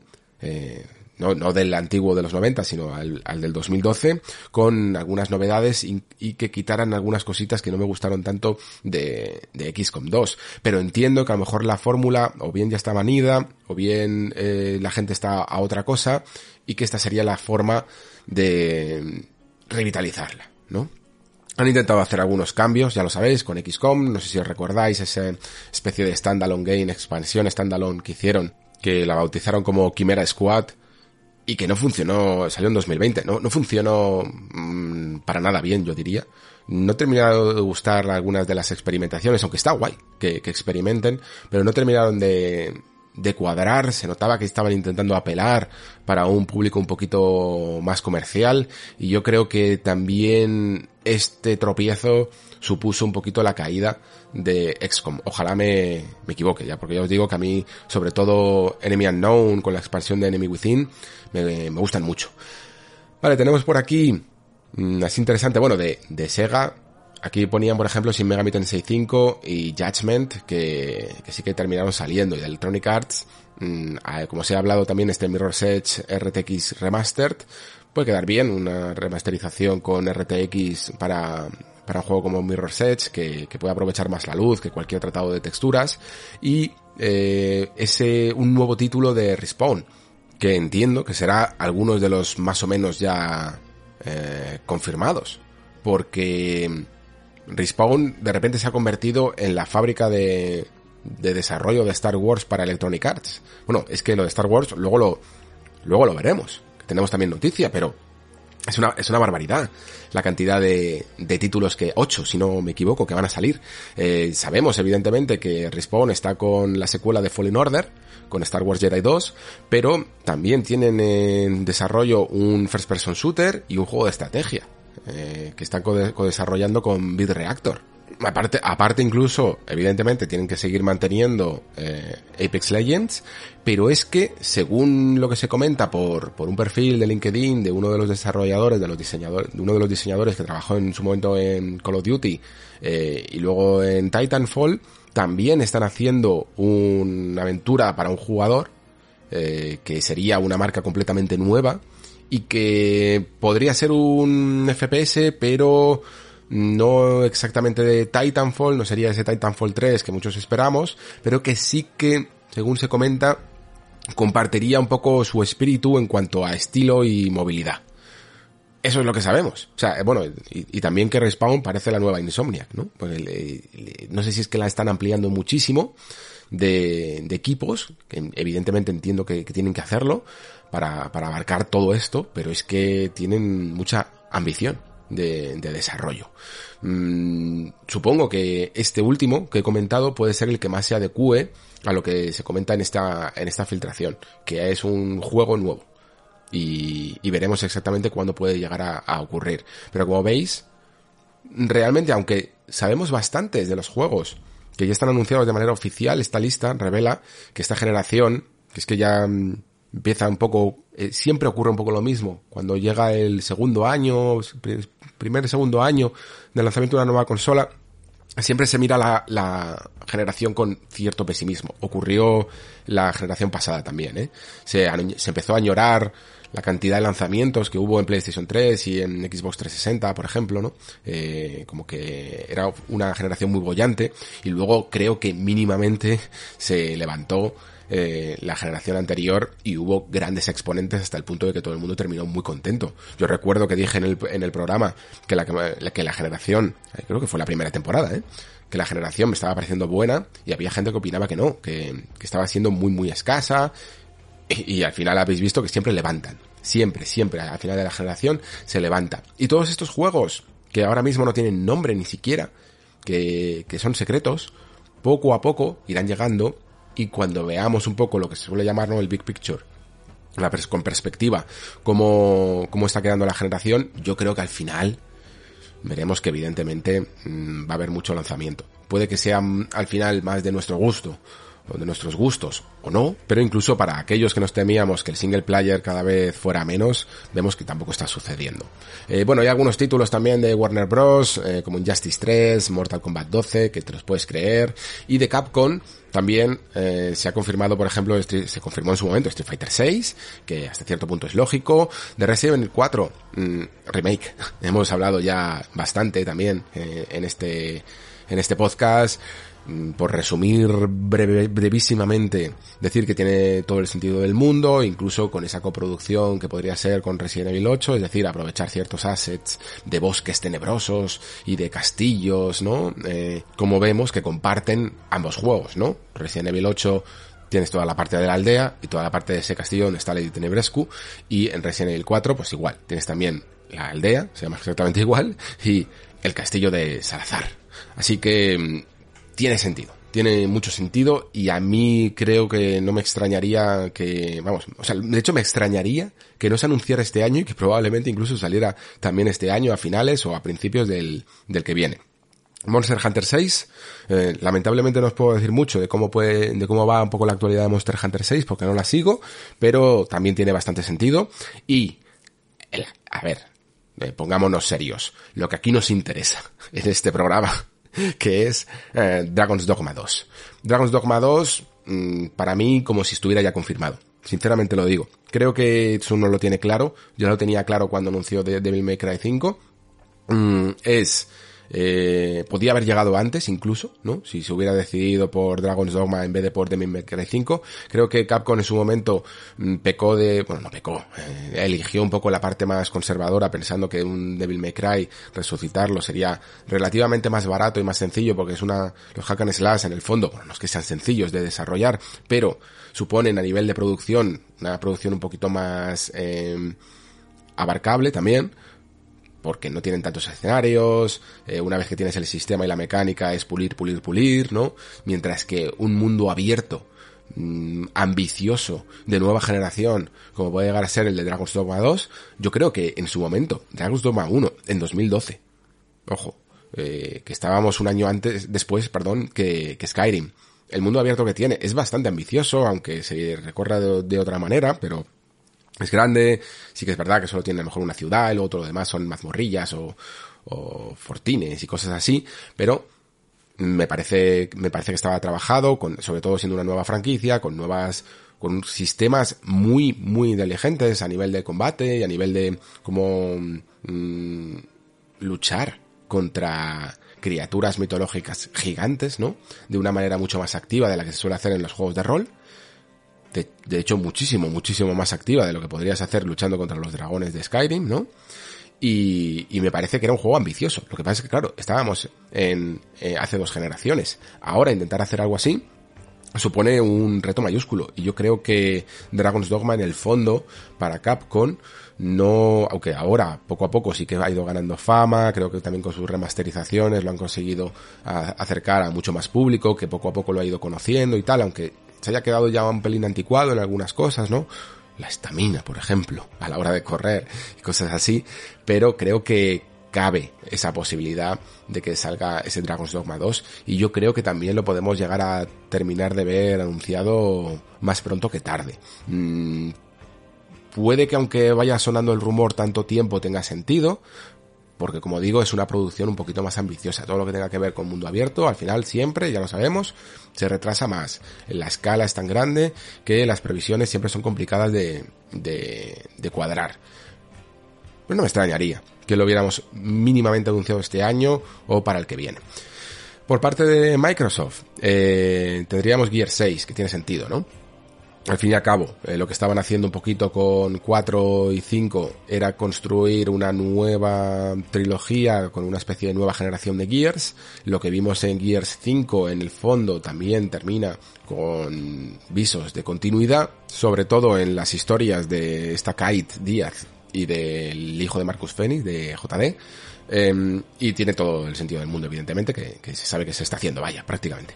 Eh, pero la cuestión es cómo lo van a hacer. Porque Gears es una, es una saga que últimamente está buscando un poco también su nueva identidad, ¿vale? Sabe que por un lado Es un poco como Halo, como este Halo Infinite, ¿vale? Sabe que por un lado tiene que ser fiel a lo que la gente espera de ellos, y eso siempre la hace ser un pelín, un pelín conservadora, pero a la vez quiere expandirse un poquito más, sobre todo en cuanto a territorio, en cuanto a, al terreno recorrido. Y para mí Gears 5, precisamente creo que eh, justo las partes que más mm, intentaron innovar son las que cuando lo recuerdo, incluso cuando si pienso una rejugada, serían las que más pereza me, me darían de recorrer porque esa fórmula de coger el esquife y, y eh, irte de un lado a otro a, en una zona grande eh, que parece básicamente un hub donde después hay zonas calientes y es donde están tus objetivos y es donde están los enemigos se me hace un poco cuesta arriba porque cortan el ritmo de lo que es un Gears, que debería de ser frenetismo puro. Entonces, claro, al final capítulos como el 1 o el último son casi más llamativos porque la fórmula, claro, es más conservadora pero funciona. Y me gustaría saber hasta qué punto se puede seguir eh, experimentando, porque a lo mejor en vez de sencillamente haber dado un temeroso paso hacia el mundo abierto, das uno más grande, sin embargo te puede llegar a funcionar, ¿no? Es un poco lo que puede haber ocurrido con, y digo puede porque mm, yo no he jugado más que un par de horas eh, en Halo Infinite, que la gente parece que está con la campaña bastante contenta con su aproximación al mundo abierto. Entonces, a lo mejor con Gears 5 pueden mejor, en vez de dar un paso tímido, dar un salto completo hacia eh, zonas de mundo abierto. Esperemos que no sea a lo mejor con un planteamiento y una plantilla más tan Ubisoftera, en el sentido de limpiar campamentos, eh, cumplir objetivos en un mapa y tal, intenten algo un poquito más nuevo, que les dé más identidad, pero está claro que, que este Gear 6 eh, está, vamos, está en desarrollo y si no se anuncia este año poco le, va a faltar. Tekken 8, bueno, lo típico, ¿no? Yo creo que más o menos un, creo que Tekken 7 salió eh, por 2015 y es básicamente Tekken por generación que creo que es un poco también lo que está haciendo Street Fighter, ¿no? Eh, bueno, lo que comenté antes de Metal Gear por parte de Konami, a saber un poquito cuáles son los planes, y entre el resto de cosas, pues tenemos un poquito un batiburrillo de cosas que se han confirmado incluso, como ese Warhammer 40.000, Space Marine 2, eh, Crisis 4, y también se habla de juegos como, bueno, ports como ese Crash Team Racing Nitro, Nitro Fueled, que, que saldrían nuevas plataformas, un nuevo Metro, un nuevo Talos Principle 2, eh, una remasterización de Time Splitter 2, una secuela de Titan Quest, no sé si os acordáis de este juego, es como, era como una especie de mm, RPG isométrico de hace mucho tiempo, que tenía un montón de, versiones para remozarlo, y una secuela de Wreckfest, que es una especie de juego tipo Destruction Derby, para que os acordéis de él, de, de coches que, que bueno, se chocan un poco entre ellos, ¿no? En unas arenas y en, y en circuitos. Estaba bastante bien, por cierto.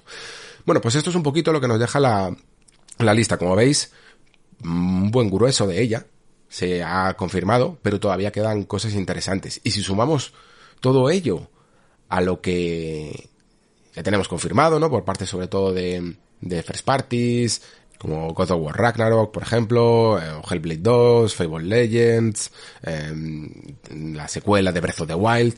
Creo que mínimamente podemos empezar a afirmar que a partir de que este año incluso ya estamos viendo, evidentemente, fijaos que, hasta marzo eh, ya hemos tenido esta resaca, como decía antes, y vamos a tener una nueva resaca más adelante, y a partir de aquí ya van a ser todos los años yo diría, buenas noticias, ¿vale? Vamos a tener buenos juegos en en ambos, en ambos ámbitos, fijaos, porque creo que todo esto tira siempre más por el tema de alta producción o superproducción, pero es que creo que en el tema indie también estamos teniendo muy buenas, muy buenas noticias, ¿eh? eh con este Sifu, por ejemplo, con este eh, Tunic que comentaba antes, me parece que, que es alucinante. Y lo, y lo comento porque sí que creo que algunos años los indies, que oye, que también tienen derecho, pues no estar todo el rato reinventando la rueda, pero sí que es verdad que a lo mejor se estaban acomodando en decir, oye, mira, qué bien está funcionando el roguelike, el Metroidvania y los juegos de cartas, así que vamos a hacer unos cuantos de ellos. Pero últimamente estamos viendo ideas muy frescas e innovadoras y eso es una grandísima, grandísima noticia. Vale, y hablando de noticias, eh, seguimos con, con el programa porque esto era más bien una especie de mini especial. Había que repasar en algún momento ya esta lista de juegos filtrados, pero mm, seguimos con más rumores y luego también con nuevos anuncios. Como rumores, uno de los que se ha tenido esta semana un poquito más en atención por, por bueno, porque estas cosas eh, evidentemente levantan suspicacias, es una posible compra de Front Software por parte de Sony. Yo creo que esto se ha ido de madre, ¿eh? Creo que esto realmente tiene poco, no digo que no tenga sentido, pero no sé hasta qué punto puede llegar a ser verídico. ¿Por qué? Porque por un lado se ha señalado a este, sabéis que es un tío que además lo traemos aquí un analista, que lo traemos siempre en el, en el programa de predicciones, ha estado en las tres ediciones que creo que he hecho predicciones, este doctor Serkan Toto de Cantan Games que de repente puso en Twitter mm, hay rumores sobre eh, una futura compra de, de Front Software por parte de Sony y luego dio unos cuantos datos de que además eran que a mí en el fondo me parece lo que es interesante, ¿no? Porque estos datos hablaban de cómo Sony había, o sea, perdón, Front Software había estado minusvalorada a nivel de accionistas y a nivel de valor bursátil eh, durante años en los que ya se empezaba a sospechar que esta compañía estaba en auge, ¿no? Cuando ya estaba sobre la mesa eh, no solo Demon Souls, sino Dark Souls y ya había sido un éxito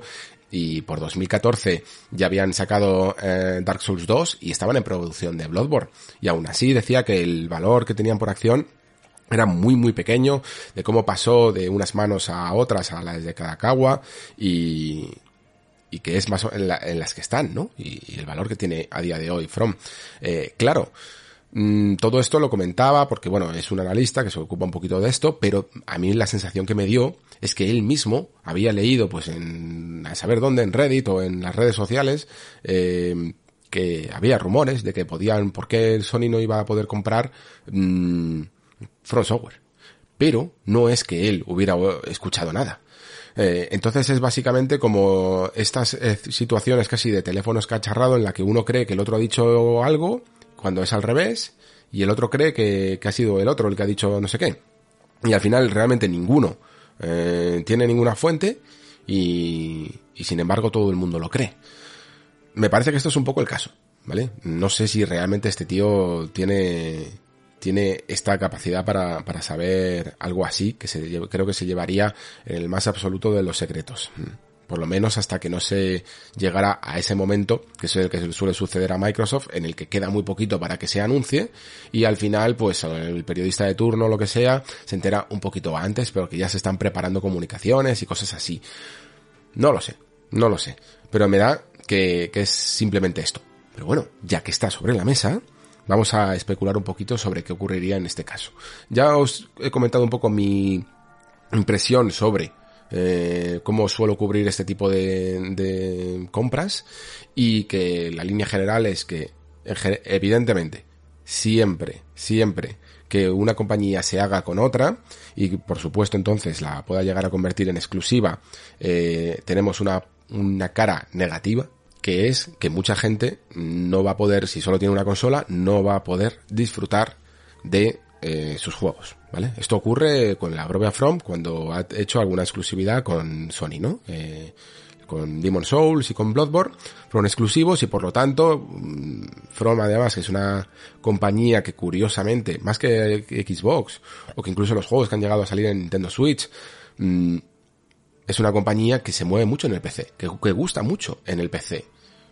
Es verdad que ahora Sony con esta aproximación al PC no tendría por qué romper ese mercado, pero también es cierto, que lo estamos viendo por ejemplo con Demon Soul, lo he comentado antes en la noticia de la filtración, que ahora se rumorea que pueda llegar a salir el PC, salen más tarde.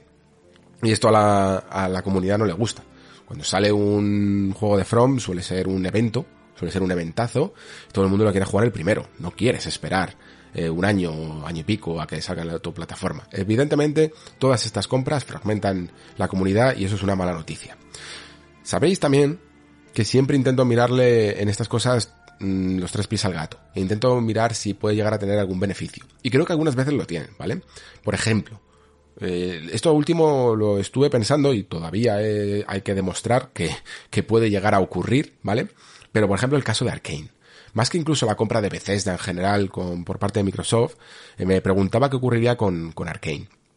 Porque mi teoría, y por lo que he ido viendo tanto con el lanzamiento de Deathloop, como con el anuncio de Redfall, como con la marcha de Rafael Colantonio, lo que he visto con Arkane es que es un estudio que siempre ha buscado una libertad absoluta, prácticamente la ha tenido siempre, tanto cuando estaban intentando buscarse las castañas ellos de manera independiente o haciendo algunos pitch a Ubisoft con Dark Messiah y cosas así, y después cuando iniciaron su carrera con su, su andadura, más bien con Bethesda, tuvieron esa libertad. Esa libertad que le produjo Dishonored, que después se continuó porque había sido un juego bastante exitoso, relativamente exitoso, con Dishonored 2 y también continuar esa libertad absoluta que yo creo que quizá el máximo exponente de todo ello es Prey. Incluso Dishonored Mm, puede llegar a tener algún viso de ideas que comulgan más con el mercado masivo, pero Prey es increíblemente suyo, ¿vale? Lo es. Eh, es un juego que es como una especie de puzzle que hay que desentrañar y, y que tiene cosas muy, muy, muy personales muy personales, es la mejor manera de definirlo. Em, todo esto, me parece que aquí se formó una escisión entre el lanzamiento de Prey, que por cierto funcionó bastante mal en cuanto a ventas, em, y, y, el futuro de Arkane. A partir de aquí es cuando digo que se forma esta, este cambio que yo detecto en la compañía, en el que de repente su fundador, Rafael Con Antonio, se larga, Deadloop creo que no consigue, aunque haga otras cosas, ¿vale? Esto lo, digo por Andy, que reivindica mucho su, su online y a mí me parece bien que lo haga. Pero, como Immersive Sim, como Immersive Sim, a mí me parece que no está a la altura, que tiene demasiada dependencia de armas o de mecánicas de, que ya estaban exploradas en Dishonored y que incluso su gran, mm, bueno, su, su gran idea de crear una especie de, mecánica detectivesca en el que tienes que averiguar el orden correcto para hacer el bucle es algo que te viene scriptado, es algo que te viene guionizado y, y no y, le, y, le, arrebata la oportunidad al jugador de hacerlo. Creo que en la época de Colantonio esto no hubiera sucedido así, ¿vale? No se hubiera tenido tanta dependencia de armas y el juego hubiera sido más libre. Em, después vemos ese Redfall que también vuelve a que parece que está intentando arañar una porción de, de la tarta a esa especie de juego como servicio de shooter cooperativo en el que mm, de nuevo quizá la maestría que tenía Arkane de diseño de niveles puede tenerla, ¿vale? No, no digo que no, en, en cuanto a online, pero en cuanto a single player, que es lo que yo busco en Arkane, se perdió. Y que todas estas decisiones, en el fondo, vinieron por una Bethesda que dijo, a ver, que sois muy, y, ojo, comprensible. Comprensible desde el punto de vista de marketing. Desde el punto de vista creativo, evidentemente no lo puedo compartir, pero entiendo que las cosas a veces son así. Um, a ver, Arkane, que sois muy caros. Alguna cosa me tenéis que vender alguna cosa tiene que salir un poco los números en negro, en negro y no en rojo, ¿vale? Tampoco creo que en el fondo hayan perdido dinero, pero ya sabéis cómo son estas cosas. No vale con recuperar la inversión y ganar un poquito, hay que ganar mucho. Y creo que eso es un poco mm, el remanente de lo que hemos visto de la Bethesda antes de ser comprada por Microsoft, ¿vale? Redfall y Deathloop. Y a mí me interesa, me interesa ver la nueva Arkane bajo, realmente bajo el paraguas de Microsoft porque al ser compradas por Microsoft, quizás se, pueden volver a permitir esa creatividad y esa libertad y esa independencia que no se podían permitir ya con Bethesda.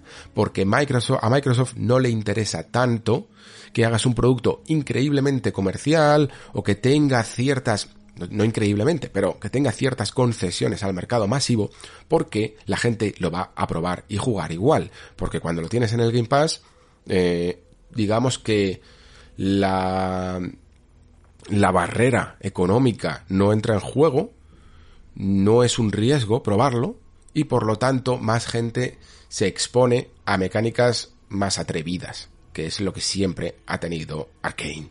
Esto es algo que eh, llevamos viendo todo el rato, todo el rato. Juegos como Tunic, eh, bueno, estoy Tunic, Outer Wild, eh, cualquier juego así, eh, sobre todo de, de estilo independiente, gracias al Game Pass en parte, hay mucha gente que se ha atrevido a probarlo y que si hubiera tenido que pasar por una barrera económica, de decir, a ver, es que este juego me llama la atención, pero realmente no sé exactamente si es lo mío, no lo hubieran hecho. Eh, porque prefieren ir a lo seguro. Tú normalmente cuando juegas con tu dinero, cuando tu dinero está sobre la mesa, lamentablemente muchas veces tiramos a lo conocido y a lo seguro porque queremos apostar así. Queremos eh, no perder esa inversión. De hecho, fijaos, es que ni siquiera tienen por qué ser mecánicas originales. ¿eh? Fijaos lo que ha ocurrido con Life is Strange. Eh, no, no voy a decir que esto sea a nivel mundial, ¿vale? Pero simplemente en el Discord, fijaos lo que ha ocurrido con Life is Strange True Colors. Un juego del que yo además hice aquí un, una reflexión final, eh, que, que, joder, la verdad es que me la, intenté trabajar bastante y que dije que el juego tenía cosas bastante, bastante buenas. Eh, y sin embargo, la opinión general, incluso por parte de la prensa en su momento, era que era muy continuista, eh, por parte de jugadores era como en plan, otra vez, eh, otro Life is Strange, no darle la oportunidad porque, primero, además, venía todo el pack completo y el precio era muy alto, y parecía sencillamente otro Life is Strange más. La gente ahora lo está jugando en el Pass, lo estáis jugando vosotros en el Discord, y estáis todos diciendo, joder, pues me ha gustado bastante. Sigo pensando que creo que tiene algún problema de estructura. Eh, os animo de verdad a, a escuchar esa reflexión que hice en ese programa porque me la curré, de verdad. Eh, intenté explicar esto de una manera un poquito creativa, ¿vale? A través de un ejemplo de series y de cómo se desarrolla un personaje y cómo mm, se organiza sus conflictos. Y cómo se intentan alterar a veces. Eh, pero, leches, eh, el juego no está mal. Y, y creo que hay, gracias a esa bar a quitar esa barrera económica, pueden volver a demostrar Marvel's o Guardians of the Galaxy es otro ejemplo de ello, pueden volver a demostrar que hay público. ¿Y por qué estoy hablando de todo esto en vez de de From? Porque creo que con From podría pasar también esto eh, en algún momento. Eh, si pensemos, que lo he dicho mil veces, que las dos, que para mí From tiene dos vertientes. Una, la relativamente conservadora, y otra, que es la más vanguardista, ¿vale? Eh, por un lado tenemos Dark Souls y después hacer Dark Souls 2 y después hacer Dark Souls 3. Y por el otro tenemos el hacer Deracine, eh, Sekiro y Bloodborne. Y a mí me gusta mucho más esta última. Elden Ring es una mezcla, ¿eh? Elden Ring tiene cosas que evidentemente son mmm, atrevidas, tampoco eh, súper innovadoras, ¿eh? no nos volvamos locos, porque la manera de descubrimiento del mundo es algo que más o menos ya habíamos visto en juegos como Subnautica, Outer Wilds o, o Breath of the Wild, ¿no? Eh, pero claro, evidentemente la hace suya y la hace muy bien, pero luego sus mecánicas y sus sistemas son muy parecidos a un Dark Souls, y son así porque la productora quiso que fueran así. Y yo ya os he comentado alguna vez que sospecho que hay muchos sistemas y además es que se van descubriendo. Gracias a que el juego está en PC y se van, nos vamos metiendo en el código eh, con la comunidad y tal, eh, descubrimos que hay muchas cosas de, muchas ideas que eran un poquito más novedosas dentro de, de Elden Ring que se dejaron un poquito de lado, que se abandonaron. ¿Por qué? Bueno, pues para hacer algo, mmm, también de nuevo, abarcable, pero que, que fuera también familiar. Y a mí lo que me interesa es que siempre se vaya hacia adelante. Siempre se vaya hacia adelante. No me interesa tanto, de hecho, os lo dije, ¿no? Que prefería Elden Ring a Bloodborne 2. Por mucho que a mí Bloodborne sea quizá mi juego favorito de From. Eh, de la misma manera, prefiero algo nuevo, otra vez, a Elden Ring 2. Por mucho que Elden Ring sea la hostia.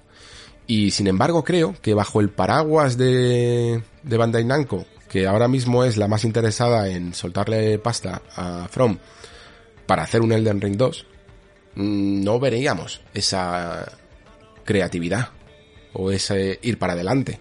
Y eso sí, no significa que no lo vayan a hacer porque creo que From más o menos consigue ahora mismo desarrollar dos productos medianamente en, paralelo.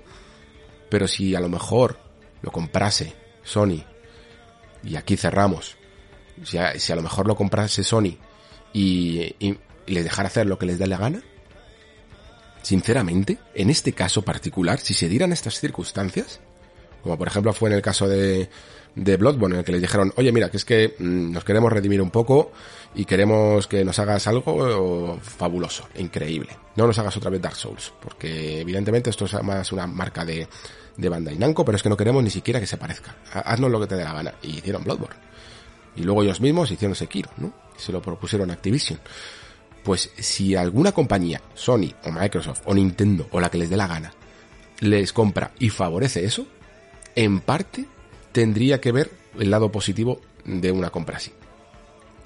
Porque por encima incluso de que, lo, de que lo, sea accesible una compañía a todas las plataformas, por encima de eso, para mí solo hay una cosa, y es la libertad creativa. La libertad de no tener una productora que te diga, quiero que me vuelvas a hacer lo mismo. ¿Vale? Yo personalmente, por ejemplo, podemos llevarlo al tema de, Kojima y Konami. Eh, personalmente hubiera sacrificado Metal Gear Solid 4, por ejemplo, y Phantom Pain y Ground Zeroes, toda esa etapa de y, y los de PSP, Portable Ops y, y Peace Walker, los hubiera sacrificado por un Kojima que quería hacer otras cosas. Eh, sinceramente. Y si lo hubiera, si en ese momento hubiera llegado una first party y se hubiera llevado a Kojima, pues lo hubiera preferido. Porque hubiéramos tenido otro, una línea de tiempo alternativa con un Kojima que estaría haciendo Dead Stranding y locuras durante más tiempo. Así que antes de la accesibilidad a todas las plataformas, siempre lo único que pongo es esa libertad creativa. Si luego no se cumple, entonces diré, pues muy mal, mm, no tenían que haberlo comprado. Pero si alguien los compra a From o a cualquier estudio para darles absoluta independencia, entonces me interesa. Vale, eh, solo me queda una noti más eh, que dar y tampoco creo que podamos sacar mucho de ella. Simplemente es que eh, hay un nuevo juego más de Star Wars y lo mm, se encarga de, su historia de nuevo Amy Hennig. Porque parece que es la revitalización, ¿no? De ese antiguo proyecto Ragtag de Visceral Games que se mm, que se canceló por parte de Electronic Arts, ¿no? Cuando el, cuando el single player estaba muerto y todo este tipo de cosas, tonterías que, que nos inventábamos en, en su momento, ¿no? Y, y, y, el futuro del videojuego era exclusivamente online. Bueno, pues este juego parece que se está intentando rescatar creo que si no me equivoco, más o menos está dentro del arco de la Alianza Rebelde, dentro de, la línea de tiempo de Star Wars. No sé exactamente cuándo, si, si un poquito todo antes de la trilogía original o entre medias o cómo, pero más o menos por ahí. Y como decía al principio, hay tantos juegos de Star Wars que a mí sinceramente os digo que me da esta pena que no me pille en el momento en el que más a tope estoy con, con, con esto, ¿vale? Con, con la franquicia, porque eh, los hubiera disfrutado de, de, otra manera, pero aún así, evidentemente, eh, siempre me, siempre me interesan. Pero es que atención, tenemos este Star Wars Eclipse, que todavía queda para, para él, eh, probablemente podría llegar a salir en 2024, 25, yo que sé. Queda un montón. Este es el de Quantic Dream, que mínimamente tendería a ser una especie de evolución de sus sistemas de juegos mm, de aventura con varios personajes, pero que tendrían un poquito más de, de acción, ¿no? Y de, de evidentemente muy centrados en la narrativa, pero con algo más de acción y que estaría basado en la, en la Alta República, ¿no? En, o en la Antigua República. Es que ahora no sé, pues llaman Alta República y a mí me, me pierden. Em, tenemos también un remake de Star Wars eh, Caballeros de la Antigua República, ¿vale? El Cotor original de BioWare, que esta vez estaba, estaría hecho por este Aspir, me parece que era, que eran los mm, desarrolladores de los ports de, de muchos juegos de Star Wars que fueron saliendo, ¿no? Como este Jedi Knight y tal. Em, y ahora van a hacer lo que es un remake mm, completo, ¿no? En, en toda regla.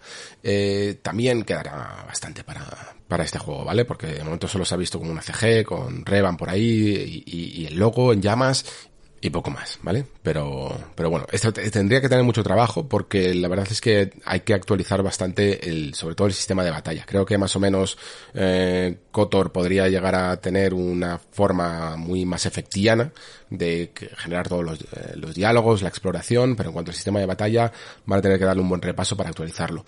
Eh, creo que incluso había más rumores de juegos de, de Kotor. No sé si es que este querrán hacer también el remake de Kotor 2 o o a lo mejor incluso es que este remake, como hablaba antes, ¿no? Del primer Kotor, sirve para revitalizar la, la licencia y hacer algo nuevo.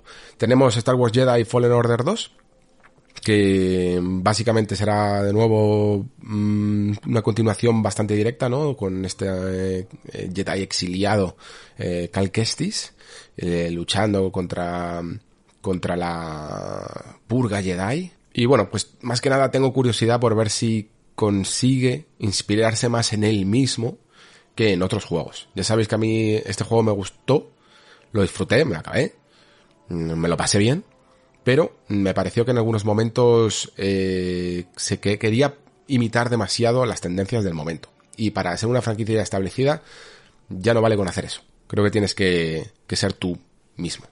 Dentro de Respawn, como comentaba antes, pues teníamos este Jedi, este shooter de Star Wars y también el, el que a colaboración de un juego de estrategia de Star Wars con Bitreactor. No sabemos exactamente muy bien mmm, nada de ello, sobre todo de ese de ese shooter. Pero de la colaboración con Bitreactor sí que sabemos que hay ex empleados de Fireaxis, o sea que probablemente, pues como Midnight Suns, será un, un juego de estrategia por turnos, muy probablemente, del estilo, del estilo XCOM, ¿vale? Tenemos también el Star Wars de Ubisoft, el que hace Massive, y que utilizará este nuevo motor de, eh, no me acuerdo cómo se llama ahora mismo, que es el que está utilizando Avatar Frontiers of Pandora, por cierto, un juego, el de Avatar este, que yo no sé exactamente qué va a pasar con él, ¿eh? porque entiendo que están un poco esperando a cuadrarlo con la, con la película, pero no hemos vuelto a saber absolutamente nada de él. Creo que básicamente va a ser lo que, no sé si saldrá primero este juego, yo entiendo que no, que saldrá primero el de Avatar, pero creo que lo que veamos un poco en Avatar va a ser también la base para lo que veamos en este Star Wars, ¿vale? Eh, una especie de mezcla entre no la Ubisoft más nuclear, no la de Assassin's Creed y Far Cry, pero sí evidentemente en mundos gigantescos, para que luego digan que, que no, que más grande no significa mejor. Veremos, porque parece que es que este motor realmente lo que busca es precisamente intentar mmm, crear grandes porciones de terreno muy detalladas. Y nada, ya a estos se suman, si no me dejo ninguno por el camino, este, esta producción de Skydance New Media, que hace con Amy Hennig y que mm, da como lugar, por cierto, Amy Hennig siempre se la pone como la guionista un poquito de, de Uncharted, pero Leches también fue como codirectora junto a Bruce Straley de, los juegos, ¿vale? Y aparte de ello también es eh, la directora de, de Soul River. Yo de hecho, ya sabéis que a mí los primeros Uncharted me gustan menos que, que el último, que Uncharted 4. Creo que es ahí donde realmente lo pillaron y precisamente, precisamente, mmm, entiendo que mi, mi, gusto por este juego, más que por los anteriores, que son más ligeros en cuanto a historia y una historia un poquito, personalmente creo que menos trabajada, es la que escribió en Genic. Yo a esta mujer la tengo un absoluto respeto, sobre todo por Soul River, y porque creo que en el fondo, bueno, eh, los juegos de Uncharted están bien diseñados, sobre todo Uncharted 2 de la trilogía original. Pero sí que es cierto que aunque demostró en su momento creo que, que sabe escribir muy bien con, por ejemplo, Soul River, eh, tiene un punto más ligero, ¿vale? No es a lo mejor tan comprometido en cuanto a mmm, profundizar en la psique de los personajes como es Dragman, ¿vale? Eh, creo que para Star Wars, sinceramente, le pega muy bien. Eh, porque Star Wars también es un producto, seamos sinceros, un poquito más ligero.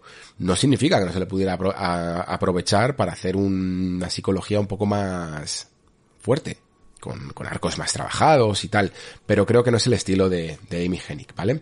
Así que veremos un poquito cómo se, cómo resucita este desarrollo, que ya está confirmado que es una gran superproducción, y que aún así me parece que a lo mejor mmm, también se anuncia muy muy pronto.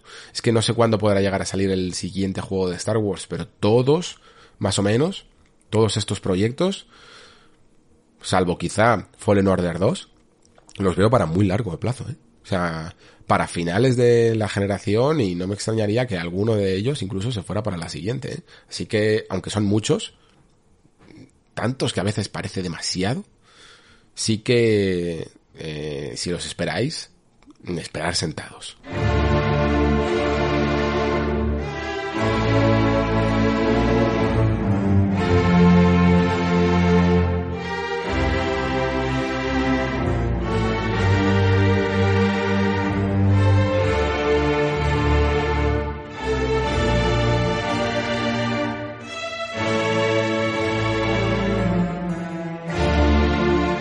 Y hasta aquí el podcast de hoy. Creo que he prometido lo que, lo que comenté al principio. Todo noticias en un nexo. Pero es que es más o menos la línea que estamos llevando eh, en esta época. Es lo que hay. No hay mucho juego que me parezca de momento interesante, o por lo menos de mi gusto para comentar, eh, y tampoco pasa nada, porque como digo, ha sido un resacón ¿eh? de, de títulos. Desde Horizon esto se volvió loquísimo. Y, y, mirando la lista de lanzamientos que de momento tenemos confirmado eh, para lo que queda de abril y también para el mes de mayo, lo cierto es que no creo que vaya a cambiar, ¿eh? O sea, hay alguna cosita que a mí me interesa personalmente, como por ejemplo esa nueva edición de Stanley Parable, o, o también sale por ejemplo este Trek to Yomi, que a lo mejor está bien, Rogue Legacy 2, etcétera, pero generalmente no veo tampoco eh, mucha cosa. Así que veremos un poco cómo, cómo rellenamos el contenido del programa en los siguientes, en las siguientes semanas. Hasta entonces, lo que siempre comento. Muchísimas gracias por estar ahí. Muchísimas gracias por escuchar. Se despide Alejandro Pascual. Hasta el próximo programa.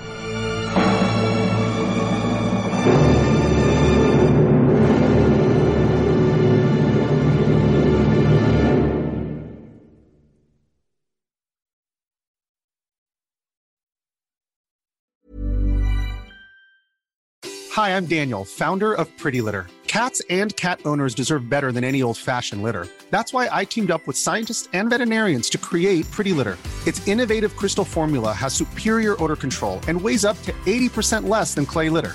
Pretty Litter even monitors health by changing colors to help detect early signs of potential illness. It's the world's smartest kitty litter. Go to prettylitter.com and use code ACAST for 20% off your first order and a free cat toy. Terms and conditions apply. See site for details.